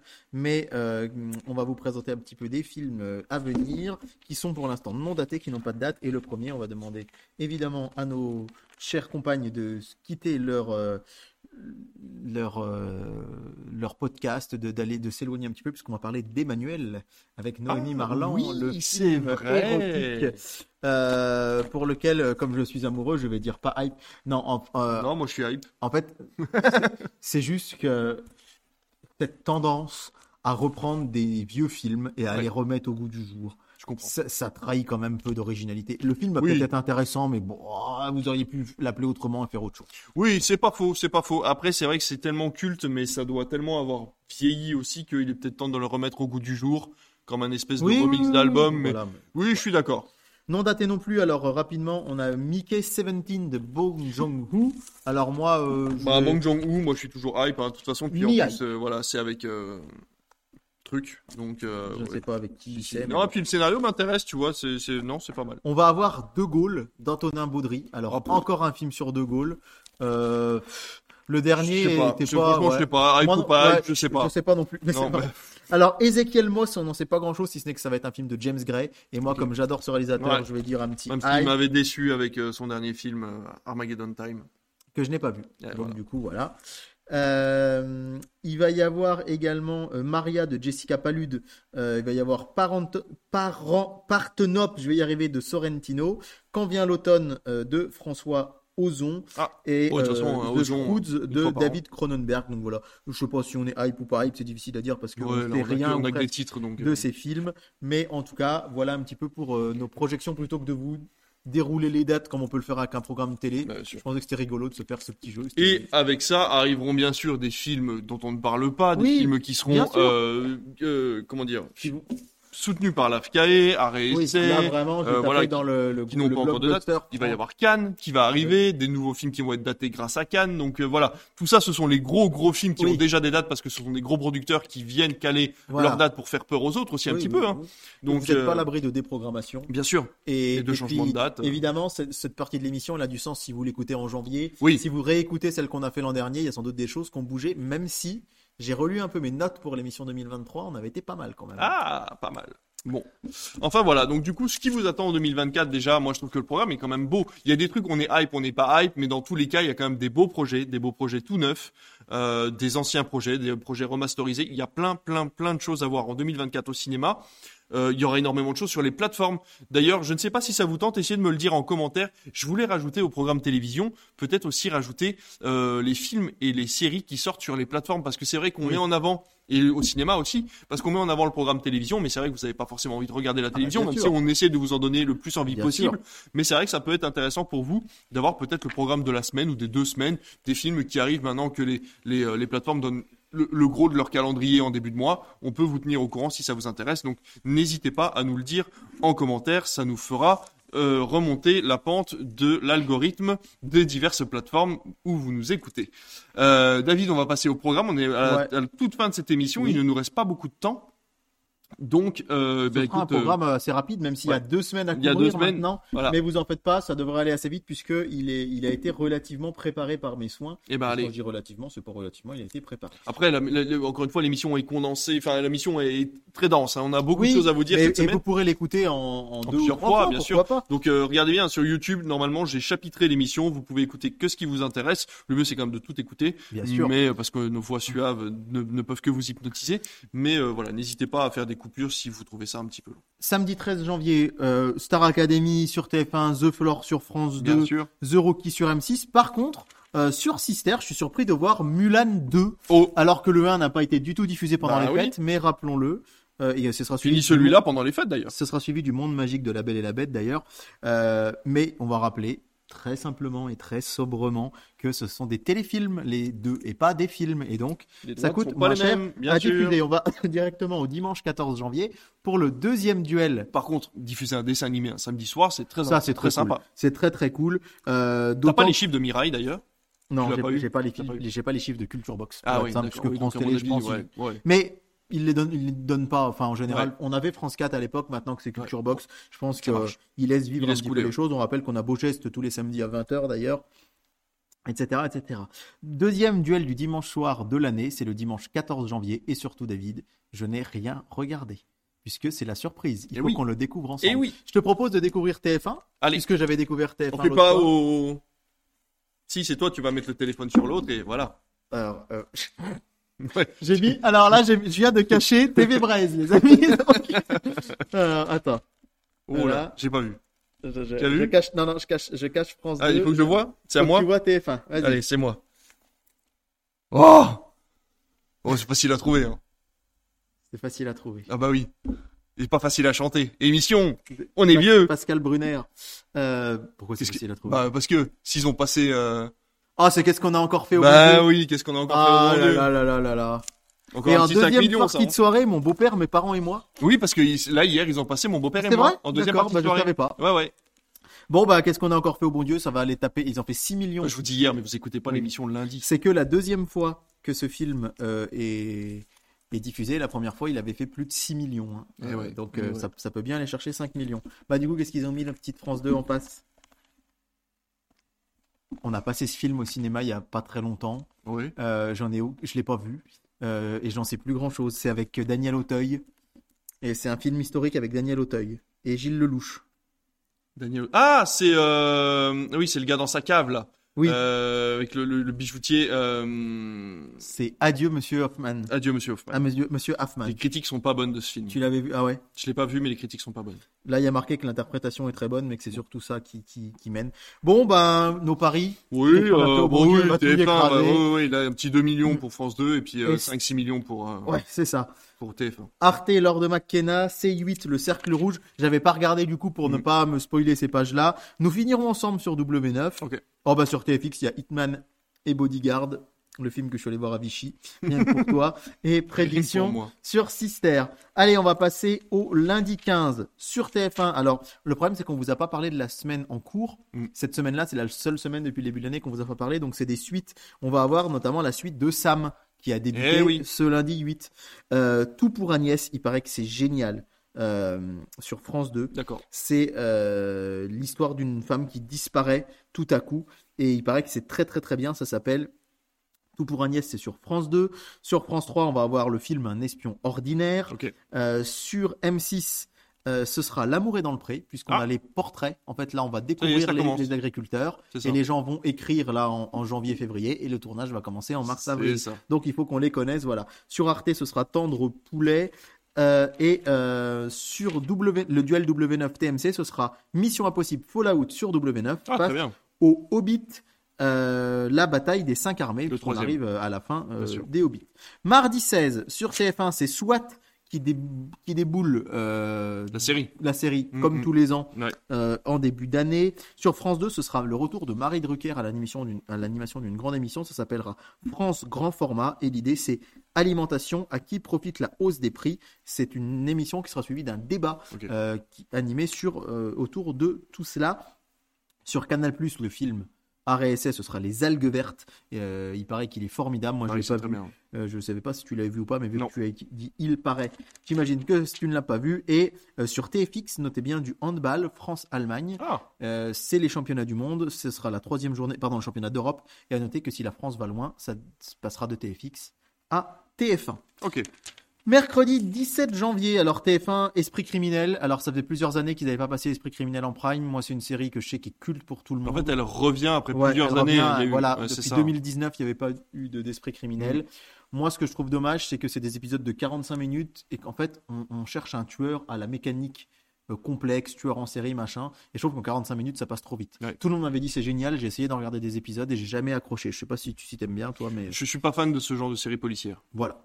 France 2, ce sera Marianne, euh, épisode 3 et 4, puisque les premiers Eh auront oui. été diffusés le mercredi 10. Un documentaire sur Karl Lagerfeld sur Canal+. Sur M6, le retour de Qui veut être mon associé. C'est un- une émission qui marche très fort. Enquête sur un scandale d'État sur Arte, que tout le monde a adoré, que moi j'avais trouvé ça long, mais C'est long. très très long. C'est long. très Ça m'a pas captivé, je sais Non, pas non, si toi C'est t'avais un docu-fiction pour vous remettre un peu en, en, Ouais, en- c'était en un- jambes. C'est un docu-fiction. Enfin, Oui, c'est un film quand même, mais... C'est un film, mais c'est filmé comme un docu. Ouais, et et en fait, un il- peu- enfin, ouais, c'est vraiment bizarre. Mais j'ai pas aimé. En Et- l'histoire est pas intéressante. Je suis assez d'accord, mais tout le monde a adoré. Bah ouais, on, est les deux un peu à, à la masse. Sur TMC, Les Visiteurs 2, puisque vous parlez, il faut vous Eh parler bah de oui. cinéma. Sur NRJ12, Jeu d'espion, euh, qui est un film euh, euh, américano, euh, néerlandais, euh, américain, euh, sur NRJ12. Je trouvais ça assez marrant. Et surtout, tous les mercredis, sur euh, TF1 Série Film, débute la saga Matrix. Très bien ça. Et ça, ça, ça peut être vraiment assez chouette. cool à voir. Le jeudi, on va aller faire un tour du côté de TF1 avec Rivière perdue. C'est la série, la grande série de ce début d'année. Je pas si tu comptes la regarder Non. comme tu as aimé Panda. Mais voilà, Non, il y a pas d'humour. Mais voilà, il n'y a pas d'humour. Il y a pas d'humour. C'est pas drôle. Je regarde pas. Fargo, la saison 5 sur euh, Canal+. Et c'est eux qui ont repris les droits, parce qu'à la base, ça passait sur Ouais, Netflix. c'était Netflix et ils Mm. ont récupéré les droits Canal tout à fait. Sur M6, on aura Inséparable, euh, le film avec euh, Ahmed Silla et Alban Ivanov. J'étais venu le voir en salle, je m'étais plutôt bien marré Ouais. et le film a très mal vieilli dans ma tête. En fait. Ah ouais, d'accord. Après, je me suis dit, je n'étais peut-être pas marré pour grand chose. La saga Spider-Man euh, de Sam Raimi sur TFX. Super. Avec euh, le numéro 2, puisque le numéro 1 sera passé le 11 janvier, mais encore une fois, on vous On l'aura l'a- pas On vous pas débriefé. Et pour terminer cette première semaine, on va aller du côté du vendredi avec Dream Team, la relève des stars. On vous l'avait Ah annoncé oui. il y a plus d'un an. Plus sur d'un an. Netflix. Eh oui. Et ça devait s'appeler Les Petits Princes de base, et ça devait surtout être diffusé à Noël. Mm. Et en fait, visiblement, ils ont remonté, ils n'étaient pas super satisfaits de ce qu'ils ont fait. C'est présenté justement par Hélène Manarino, mais qui arrive euh, vraiment très longtemps. Je crois que le tournage a eu lieu en avril. Ouais. Donc euh, voilà. Sur France 2, César Wagner qui va encore faire ses 5 millions peut-être. Euh, la boîte à secret, c'est un peu le pendant de la chanson secrète sur France 3 où là c'est plutôt une boîte dans laquelle les proches, il y a des images d'archives, il y a des proches qui viennent chanter, sortent des choses comme ça. Le blockbuster, c'est assez surprenant de Canal, c'est Les Complices. Euh, avec François Damiens, on l'avait pas passé, je crois. Ce Bah non, on nous l'avait demandé moult Oui, et moult oui, voilà, fois bah, et on n'a pas, eu l'occasion de le passer. s'abonner à Canal. Et ce qui- la bonne nouvelle, c'est que M6 continue les films d'animation Disney après les vacances de Noël. Ah. C'est du Noël en plus, on vous l'a pas dit, mais vendredi, là, le 12 janvier, bah, l'émission sera sans doute sortie. Oui. Donc c'est le livre de la jungle de, j'allais dire de Josh Whedon, non, de John Favreau. Sean Favreau. Et donc ce sera Coco euh, le euh, vendredi On va 19 peut-être avoir en avant du coup. Donc euh, bah, peut-être qu'il va finir par arriver. Ce sera Coco suivi d'un documentaire sur Disneyland Paris. Ah, on n'a pas l'habitude de vous dire une deuxième semaine, mais on y va quand même, mes petits amis, avec le samedi 20. Et ben devinez quoi? La Star Academy sur TF1, The Floor à la conquête du sol qui sera pas encore terminé sur France 2. Sur Canal+, ce sera un film Les Têtes givrées. Il paraît qu'il était assez Ouais, chouette. il est très chouette, ouais. Très si très bon film. te parle. Ouais. Et puis, Oh, il a que deux étoiles, tiens. Ouais, Bon, mais bon. une histoire touchante, pleine de bons sentiments. Bon, ouais. On nous dit. Et puis, ben ça y est, deuxième duel du dimanche Ah mais c'est vrai, on en a deux, on en On a en deux. a deux. Mais oui, maintenant, c'est oui, c'est vrai, on en a deux, c'est trop bien. Alors, je vais faire TF1. Par contre, il faut que je cache bien. C'est bon, j'ai T'as caché. pas vu Ah bah non, non, j'ai pas vu. T'as Vraiment promis. J'ai pas vu. TF1. Alors, qu'est-ce qu'on a fait au Bon Dieu 3 Bah non, ils ont pas les droits encore. Ah bon? Non, il est pas. La Ah ouais, ouais, pas encore. Ah ouais. Je ne sais pas, je ne connais pas ce film. Sur TF1 dimanche soir, c'est la case premium du cinéma. Je ne connais pas le film. Euh, alors, c'est un film avec Chris Pratt, inédit, jamais passé à la télé, Ok. avec Chris Pratt et Yvonne Starowski. En vrai, je vais peut-être regarder parce que je ne connais pas. Euh, L'histoire un ancien béret vert fait partie des hommes projetés dans le futur pour mener une guerre Ah, c'est contre au revoir Terrestre, oui. Ben, C'est un film pas. Prime. Ah ouais? Oui. Eh ben, je connais pas. C'est Tomorrow War. C'était un, un des, euh, c'était un des gros films euh, au début quand Prime est arrivé. euh, D'accord, c'est de 2021. Ouais, ouais, c'est ça. Chris McKay avec Chris Pratt. Et ça nous dit que le, le film est chouette, le scénario est assez malin. Ils avaient fait énormément de pubs sur ce film euh, à une époque Prime justement pour bah, c'est pour ça inciter que, les gens à c'est pour ça que je s'abonner. connais pas parce qu'on a Et ouais, ouais, ouais, ouais, ouais, ouais, c'est ça. Et tu l'as vu du coup toi? Et non, Bah, parce que les, premières critiques étaient pas, étaient pas folles et puis du coup j'ai laissé Ouais. traîner. C'est dans ma play- dans ma watchlist. Et ce sera suivi en deuxième partie de soirée de Sans aucun remords avec Michael B. Jordan euh, et Ah John bah, c'est un film Prime aussi. D'accord. Ouais. Oui, de 2021 également. Ouais, c'est Bah, ça. y a deux... Voilà, par contre, il dure 2h45 Tomorrow War. Ouais. Ouh, je suis pas sûr de regarder ou alors je regarderai pas Bonjour le lendemain. Bon, bah, euh, bah, c'est une bonne surprise pour le Ah, coup. ouais, ouais, Un ouais, inédit après les bons dieux là. Allez, le 2, la, la 2. Oh. Donc, c'est une Euh, rediffusion un film avec- oui, c'est une rediffusion. C'était les tontons Euh, flingueurs. Une je- comédie dramatique avec Fabrice Lucchini et Léla Becti. Euh, pff, comment te dire? Euh, Je le connais même pas ce film. c'est pas. euh, Attends. Le... le mystère Henri Pic? Non, Non? Une- je vais te le dire, je pense, parce que c'est Ouais. un homme pressé. Ah, mais oui, mais j'ai Voilà. J'ai l'impression qu'ils l'ont passé il y a 15 jours. Ouais, je sais pas, mais euh, ça me... tiens, j'ai enlevé ta pub de... Merci. pour t'inscrire. Attention, la chaîne pourrait diffuser un match comptant pour les 16e de finale de la Coupe de France. Ah bah tiens, bon, bah voilà. Bon, du coup, on regarde, euh, c'est quoi qui qui va gagner si c'est Bon, bien comme ça Ouais, ouais, ouais, à mon avis, Tomorrow War, mais de pas grand chose. D'accord, bah c'est vraiment marrant que ce film passe parce que je ne le connais pas du tout. Du coup, sur les autres chaînes, Arte Intolérable Cruauté, c'est pas Ah. parce qu'on n'a rien qu'il faut n'a dire qu'il faut fermer sa gueule euh, sur C8, vrai titre de film. Hein. Euh, le masque de l'araignée sur Sister, le fameux film qui vous spoil qui est le tueur dès le début parce qu'ils n'ont pas masqué la voix du doubleur. Je le répète toujours, mais en VO, quand vous le regardez, il y a un moment, il y a le méchant qui appelle au tout début, on ne sait pas qui est le méchant, et il trouble sa voix. Et en VF, ils n'ont pas troublé la voix. Donc t'entends la voix du mec et tu dis, mais il est gentil lui, on vient d'entendre. Surtout que, je vais pas spoiler, mais c'est un acteur très connu, donc Ouais. on connaît très bien le doubleur. Et du coup, tout le long du film, je me suis dit, mais c'est quand même pas lui. Et à la fin, quand il y a eu la révélation, et souvenez-vous le coup de fil, je dis, mais c'est- il n'y a pas un mec, un, un adaptateur qui s'est dit, bah, on va peut-être brouiller sa voix. Bref, le grand restaurant sur TFX, qui était dans le top des films les plus diffusés à la télé, Tout à et donc qui va On y en a parlé, écoutez l'ancienne émission. Euh, ouais, c'était sur euh, l'émission, une des émissions de Noël et sur W9, ce sera euh, demi-sœur. euh, euh, voilà. Ensuite, on passe au lundi 22. Ça fait un programme télé un peu long, pourtant je vais vite, hein, mais euh, il y a des choses à dire. Donc lundi 22, eh bien sur France 2, ce sera Cœur Noir, nouvelle série. Mm. Sur France 3, La Fine Ah. Cœur Noir. Euh, c'est oui, c'est le pareil, c'est une série Prime euh, du coup qui a été financée, euh, cofinancée avec France Télévisions. Manuel Alduin nous en avait parlé. Eh ben et du voilà, coup, elle, voilà, elle se retrouve. euh, mais alors à savoir si elle va être enlevée de Prime. J'aimerais bien voir si Oui, ouais. Tomorrow War est encore sur Prime Video. Tiens, Oui. ça peut être Ben, intéressant. comme c'est eux qui font le film, peut-être qu'il n'y a pas. Et je puis, sais pas. voilà, il y a pas. y oui, c'est non, pas de chronologie des médias. Ouais, Et pour les séries ouais, non plus. ouais, Non, c'est que pour les films. Je diffusés en je salle, hein. que- tu as raison. Je pense que c'est bon. La fine fleur sur France 3, on m'avait dit que c'était pas terrible, mais c'est du cinéma, donc je Ouais. le signale.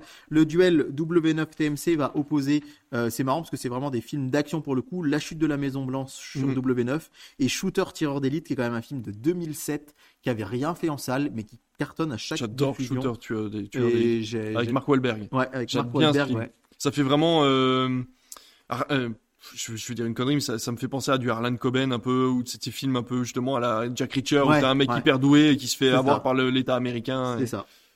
Et à ton avis, qui va gagner entre les deux? La chute de la Maison La Blanche chute de la Maison Blanche, ouais. Peut-être, ouais. Ouais, si, si, parce Euh, que ça. Enfin, bref. Ouais, à voir. Ouais. Le mardi, alors il paraît que c'est génial, la série documentaire MH360, La vérité disparue. C'est une série française. Il faut savoir que Netflix a sorti une série sur la disparition de cet avion.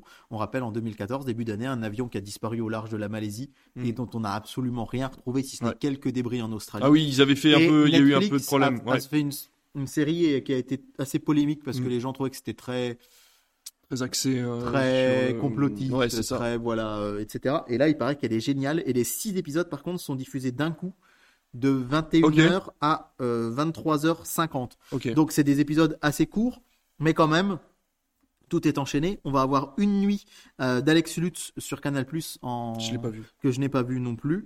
Euh, Destination X, on l'a dit, passe le mardi. La conquête de l'Ouest sur C8 ce soir-là. Et à noter sur TFX Bad Moms 2 et Game Night euh, sur Energy 12. Game Night, c'est assez rigolo. J'adore Game Night. On en avait parlé déjà. Ouais. Ouais, ouais. Donc c'est un duel un peu rigolo de, on va dire, de, de ouais un duel un peu rigolo de films un petit peu euh, si je puis dire un petit peu du même genre oh je me rends compte que j'avais oublié de vous dire quelque chose pour le vendredi qui me tenait un petit peu à cœur mais bon je sais pas si On revient. je sais pas si ça vaut trop le coup de Vendredi parler. 19. c'est que Gulli va passer la tour Montparnasse infernale et ça Ah d'accord. Bah oui. d'accord. Euh, mercredi On 24, revient au mercredi 24. euh, sur TMC, euh, parce qu'on aura toujours Esprit criminel, Marianne sur les grandes chaînes, Les Visiteurs, La Révolution. Euh, sur TF1, quel série film Matrix Reloaded. Moi, je l'aime bien. Euh, c'est pas Les Visiteurs en Amérique. Non, non, oui, non, mais oui, Moi, je- maintiens. plutôt bien. Mais par contre, je, je vais vous parler de la chaîne Teva, parce que je me dis c'est bien aussi de parler un peu des chaînes euh, thématiques. Et il y a le film Ghost, euh, Ah. que j'adore. Avec la scène de poterie. Oui, oui, mais on, re- autres. on retient surtout celle-là. il me faisait mais- un peu peur, hein, c'est moi à l'époque, parce que Ah, quand ouais. il croise le méchant fantôme, là, Ouais, qui lui apprend ouais. comment utiliser les, les objets et tout, il s'est il un peu ouais, glauque. Moi, petit, il me fascinait ce film. mais il est fascinant comme Et la musique finale est trop trop belle, j'aime beaucoup ce film. Jeudi euh, 25 sur France 5, euh, il y a l'Odyssée Double, un œil dans les étoiles. C'est un film euh, que je voulais vous noter parce que on a un petit peu dans l'esprit de ce qu'on a pu faire nous ici au cinéma Ouais. avec Raphaël Peralta et euh, c'est un des rares documentaires euh, à avoir euh, été autant primé sur l'espace. Donc ce sera sur France 5 le jeudi 25 janvier. Sur M6 on aura Le secret de la cité perdue. Eh ben non Eh ben Alors non, voilà, ce serait Indiana Jones. c'est ça qui nous fait beaucoup rire, c'est Ouais. qu'en fait, M6 a annoncé partout, depuis euh, que le programme télé est sorti, que, inédit en clair, on aura le, cité de- le secret de la cité perdue d'Aaron Nice et, et Adam Nee, les frères Nee, hein, avec euh, Sandra Bullock, Channing Tatum. Brad Pitt. Et un film que j'avais vu en salle et que j'avais trouvé rigolo, mais pas ouf. Mm. Sauf que, tu peux le dire. Vas-y. M6 s'est trompé dans la chronologie des médias. Ils ont cru qu'ils pouvaient le passer en janvier, mais ils doivent attendre jusqu'à la fin du mois de février avant de le passer. Ils l'ont passé, ils l'ont annoncé beaucoup trop tôt. Ils l'ont annoncé trop tôt et en fait, ils se sont fait euh, tirer les oreilles. Ils sont Par l'Arcom. Bah, mais Bah même non, pas, non, je pense que c'est eux-mêmes Ah qui oui. se sont rendus compte qu'ils n'avaient pas le droit de le passer. Et du coup, a été annoncé à la place euh, Indiana Jones 1, Les Aventuriers de l'Arche perdue. Et du coup, j'ai vu beaucoup de commentaires de gens qui avaient l'air plutôt bien informés à prendre au conditionnel. Mais il semblerait qu'en fait, M6 est un, comment dirais-je, un- une réserve de films Ah, très très faible. ok. TF1 et France TV ont un méga stock Ouais. et visiblement M6 ils achètent pour des tout petits temps. c'est Ah, pour ça que leurs oui, films se baladent. Et à part Disney, les Disney et les Pixar et une partie de Lucasfilm, la partie Indiana Jones, ils auraient pas grand chose. C'est pour ça qu'ils ont choisi de passer Indiana. Jones 1. C'est la première fois, à part quand il était sorti en salle, qu'Indiana Jones 1 va être diffusé sans ses suites. Ah oui. Parce que la, Et oui, vont- oui, bah après, oui, il y aura le programme déjà après. Bah Alors, oui, oui, à moins qu'ils modifient tous leurs films. Ouais. Mais visiblement, Le Secret de la Cité perdue devrait arriver euh, le 29 février, je crois, sur M6. Mais entre-temps, est-ce qu'ils vont quand même repasser les autres Indiana Jones, sachant qu'ils viennent d'être Je diffusés ne sur... pense pas. Ils les ont diffusés il y a moins d'un an, hein. il y a sept mois. surtout qu'on ne sait pas ce qu'ils voulaient passer le jeudi à la place de Destination Oui, X. Donc, oui, euh, c'est ça, ouais, ouais, c'est ça. Donc euh, c'est vraiment très surprenant. très Il y surprenant. aura Bohemian Rhapsody après Indiana Jones. Ok. Euh, et du coup, bah, c'est vrai que c'est à mourir de rire. Enfin, à mourir de rire, les pauvres. Mais tu dis quand même, il y en a pas un qui s'est dit, on va calculer ça plus 22 mois. Ouais, c'est ça. Mais j'avais jamais vu ça encore, hein, une chaîne qui Non, sur la chronologie des médias. Mais bon, bref.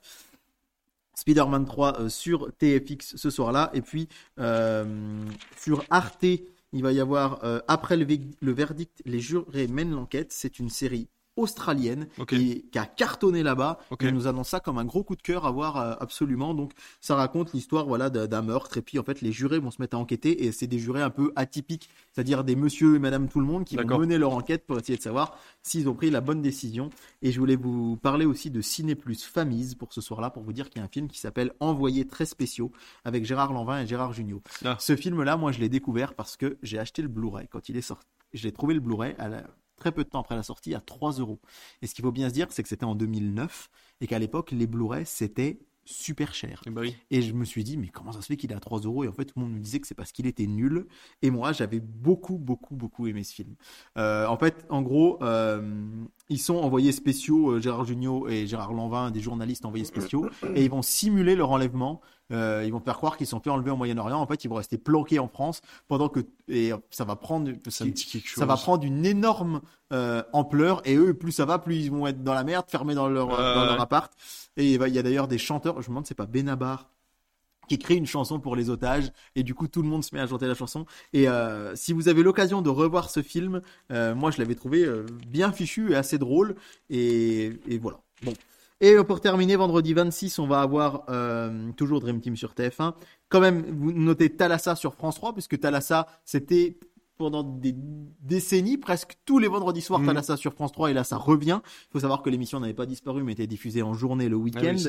Euh, sur Canal+, le blockbuster, bah, ce sera Indiana Jones et le cadran de la destinée. Mais du coup, c'est rigolo parce que la veille, il y aura Ah bah oui. Indiana Jones. Ah, ça va peut-être leur, euh, M6. ça va peut-être leur faire de la pub. Pourquoi pas Euh, Sur France 5, l'homme qui en savait trop. Sur C8, une nouvelle télé-réalité, Bienvenue au monastère, Oh là. euh, dans laquelle six Ils vont peut-être personnalités. ren- rencontrer Shia euh, LaBeouf. Bah oui, qui est va devenir. Mais non, parce qu'il va devenir diacre, donc Ah c'est oui, comme. euh, non. il va être pas euh, moine dans les murs, mais un monastère. Ils vont aller vivre en Corse. Euh, Il y a Paul Elkarat notamment euh, dans la bande. Oh là. Voilà. Pourquoi pas. Et on va terminer par Gulli pour vous dire qu'il y a Pierre Lapin 2, Panique en ville. Ah, j'adore Pierre Lapin. et ça me fait un peu de peine parce que c'est inédit et inédit sur Gulli, Ah, ça ouais. veut dire que Ça c'est dommage que faire des fous, M6, au moins sur W9 ou sur Mhm. Sister, ça va peut-être pas faire la C'est dommage parce que Pierre Lapin, c'était plutôt chouette. Mais voilà pour le programme télé. Génial, on va clôturer cette émission avec juste des questions parce que pour une fois j'ai demandé si vous aviez des questions et vous m'avez répondu donc euh, du coup on a des questions. La première question était d'Alice pour savoir ce qu'on pensait de Bonjour. Alors on a répondu lors du sujet principal pour te dire ce qu'on en pensait. Merci beaucoup Alice, vous pouvez la retrouver euh, sur Alice in Movieland sur Instagram. Oui. On a également Comic Sitter sur Twitter qui nous a demandé euh, ce qu'on avait, euh, quel format physique qu'on avait acheté nous avait le plus plu, que ce soit par rapport à sa jaquette, par rapport à son contenu ou par rapport au film qu'on avait acheté. Je vais tout de suite commencer en disant que c'est Spider-Man Across the Spider-Verse que j'ai pu acheter. J'ai pas, j'ai pas acheté énormément de Blu-ray euh, plein pot entre guillemets cette année, mais j'ai acheté celui-là. Et euh, c'était la version Leclerc, du coup, donc c'est pas une version Steelbook, mais Ouais. c'était une version dans laquelle il y avait six cartes à collectionner, euh, qui ont Ouais, beaucoup plu à, à mon fils. Et du coup, euh, ça lui a, euh, voilà, ça lui a fait, euh, ça, il était très content. Il y a des super bonus à l'intérieur du Blu-ray, donc euh, voilà, pour moi, ça sera du coup Spider-Man Across the Spider-Verse. Leclerc font vraiment des chouettes Ouais. éditions euh, Blu-ray. Alors moi, je vous ai emmené du coup pour que les gens qui nous Ah bah voilà, moi je l'ai pas emmené du coup. et, et alors ça compte. J'espère que ça compte quand même, même si je les ai pas achetés. Mais c'est le cadeau de Noël que m'a fait mon petit frère. Oui, bien Alors, sûr que ça compte. cadeau de Noël parmi les cadeaux parce que vraiment, s'il m'écoute, tu peux ralentir parce que ça va finir par être gênant tout ce que tu m'offres. C'est adorable, mais il m'a offert ces deux steelbooks que je voulais depuis longtemps. Je vous les montre en fait. Il s'agit du film Rampage et du film Ready Player One. Alors, Ah je sais pas si vous les Ouais, voyez bien, Très très beau. mais c'est les, les éditions japonaises. Toujours Alors, True Blister. hein. toujours ce blister, je les ai eu le 25 décembre, je l'ai pas ouvert. Et en fait, ils ont refait les jaquettes Ah à la japonaise. C'est magnifique. Donc, si vous Moi je les avais déjà vus sur internet, mais en soi, euh, c'est pas les steelbooks japonais, hein, le film est bien en français dedans, mais ils ont voulu faire un effet japonais sur la ça, boîte. une affiche à la japonaise. Et ça quoi. fait très très longtemps que je les voyais et qui me faisaient envie et j'avais pas craqué. Et le côté un peu kaiju et tout. C'est euh, ouais, mon frère a eu l'idée adorable de me les offrir tous les deux à Noël et je trouve vraiment que le rendu est super top. Alors c'est pas des films. euh, Hop, voyez. c'est pas des films jap... enfin c'est pas des films japonais Rampage c'est adapté d'un jeu vidéo Euh, Ready Player One c'est un, un, un ode à la, américain, à la à, à la pop culture mais ça reste des films courant, mais américains euh, une société s'est lancée dans la production d'un métaverse euh, Ready Player One. hein. ah d'accord Ouais, ils ont eu les financements par Warner et du coup ils vont créer un métaverse, on pourrait aller. donc euh, voilà c'est des films euh, Rampage j'avais beaucoup aimé Mm, mm. avec Dwayne Johnson et donc sympa. vraiment c'est pour l'édition Très, très belle la question de Comic Sitter je les trouve vraiment trop trop beaux j'espère que le plastique Imbattable. a pas trop fait Non, non, non, mais refléter que vous avez pu voir ce que ça donne Eh ben super. Euh, alors on avait une troisième question de Nocturne sur euh, Twitter. Vous pouvez la rejoindre. C'est une fille qui est très très drôle, qui fait beaucoup de, one woman show, euh, voilà, qui est vraiment très sympa. Donc je vous invite à la suivre. Elle s'appelle Nono Lowen, je crois Nocturne sur sur Twitter, qui nous demandait quel était notre film préféré de 2023. On ne répondra pas à cette question puisque dans 15 jours, nous allons faire les Critflix Awards. C'est toi qui Eh en as oui. eu l'idée.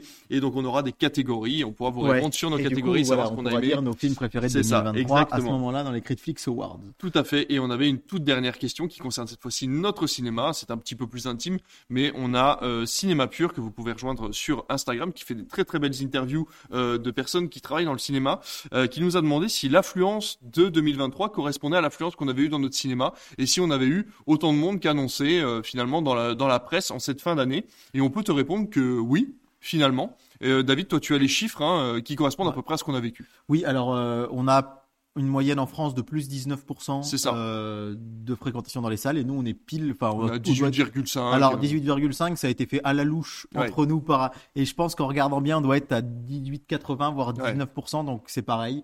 Pour notre salle, c'est le record historique. On Ouais. va le dire, hein, jamais depuis que notre salle a ouvert en 2001, Ouais. il y a autant de monde qui est venu s'asseoir sur euh, nos petits sièges rouges. On peut dire aussi que 2024 commence bien, Ouais, notamment grâce bien. à Chasse Wonka gardée. et grâce à un film qui s'appelle Chasse gardée qui est assez marrant si vous avez l'occasion d'aller le voir.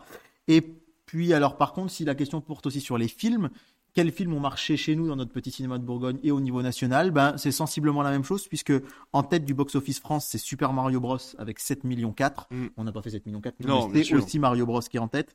Euh, à la deuxième place c'est Barbie, mais nous il doit pas être dans notre top euh, 3, mais il doit être dans notre top 5. Oui, il est dans le top 5. Euh, la troisième place, c'est. euh, alors chez nous, le deuxième, c'est Alibi.com 2, qui au niveau Ouais. national est à la cinquième place. Le troisième, c'est le même chez nous qu'au niveau national, c'est Astérix et Obélix, l'Empire du Milieu. ça. Et puis à la quatrième place au niveau national, c'est Oppenheimer, et nous, c'est les Trois Mousquetaires d'Artagnan. Ouais. Et après, on retrouve effectivement Oppenheimer, Barbie, euh, Les Gardiens de la Galaxie 3. Donc c'est marrant parce que. Enfin, c'est marrant.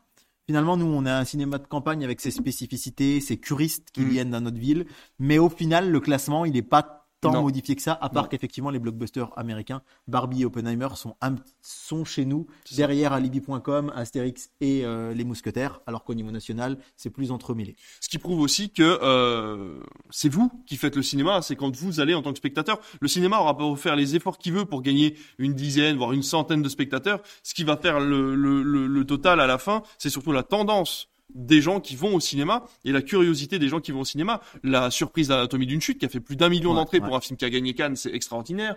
On a euh, énormément de choses comme ça. La surprise de Wonka, la surprise Oui. de Chasse gardée qui en appelle on- quelques on- semaines a atteint le million Ouais, en. France alors que personne n'en attendait rien. Donc ça, ce sont des tendances que vous choisissez de créer en tant que spectateur et on en est super content. Et, euh, et voilà, donc euh, ce cinéma, euh, on a eu aussi une accélération en fin d'année qu'on n'a pas eu l'année dernière parce qu'on a eu. Avatar très tard. Nous, on a eu Avatar vraiment très, en- vraiment en fin d'année, même début d'année 2020. Le 29 décembre, pour le David Voilà. Day. On l'a eu le 29 décembre et c'est vrai qu'il était sorti déjà depuis le début du mois de décembre, euh, depuis le 7 et euh, il me semble, hein, c'était ça, vers le 7 décembre, il me semble qu'il était sorti. Euh, on l'a eu en troisième semaine, donc comme on l'a eu le mercredi 29, il avait dû sortir le.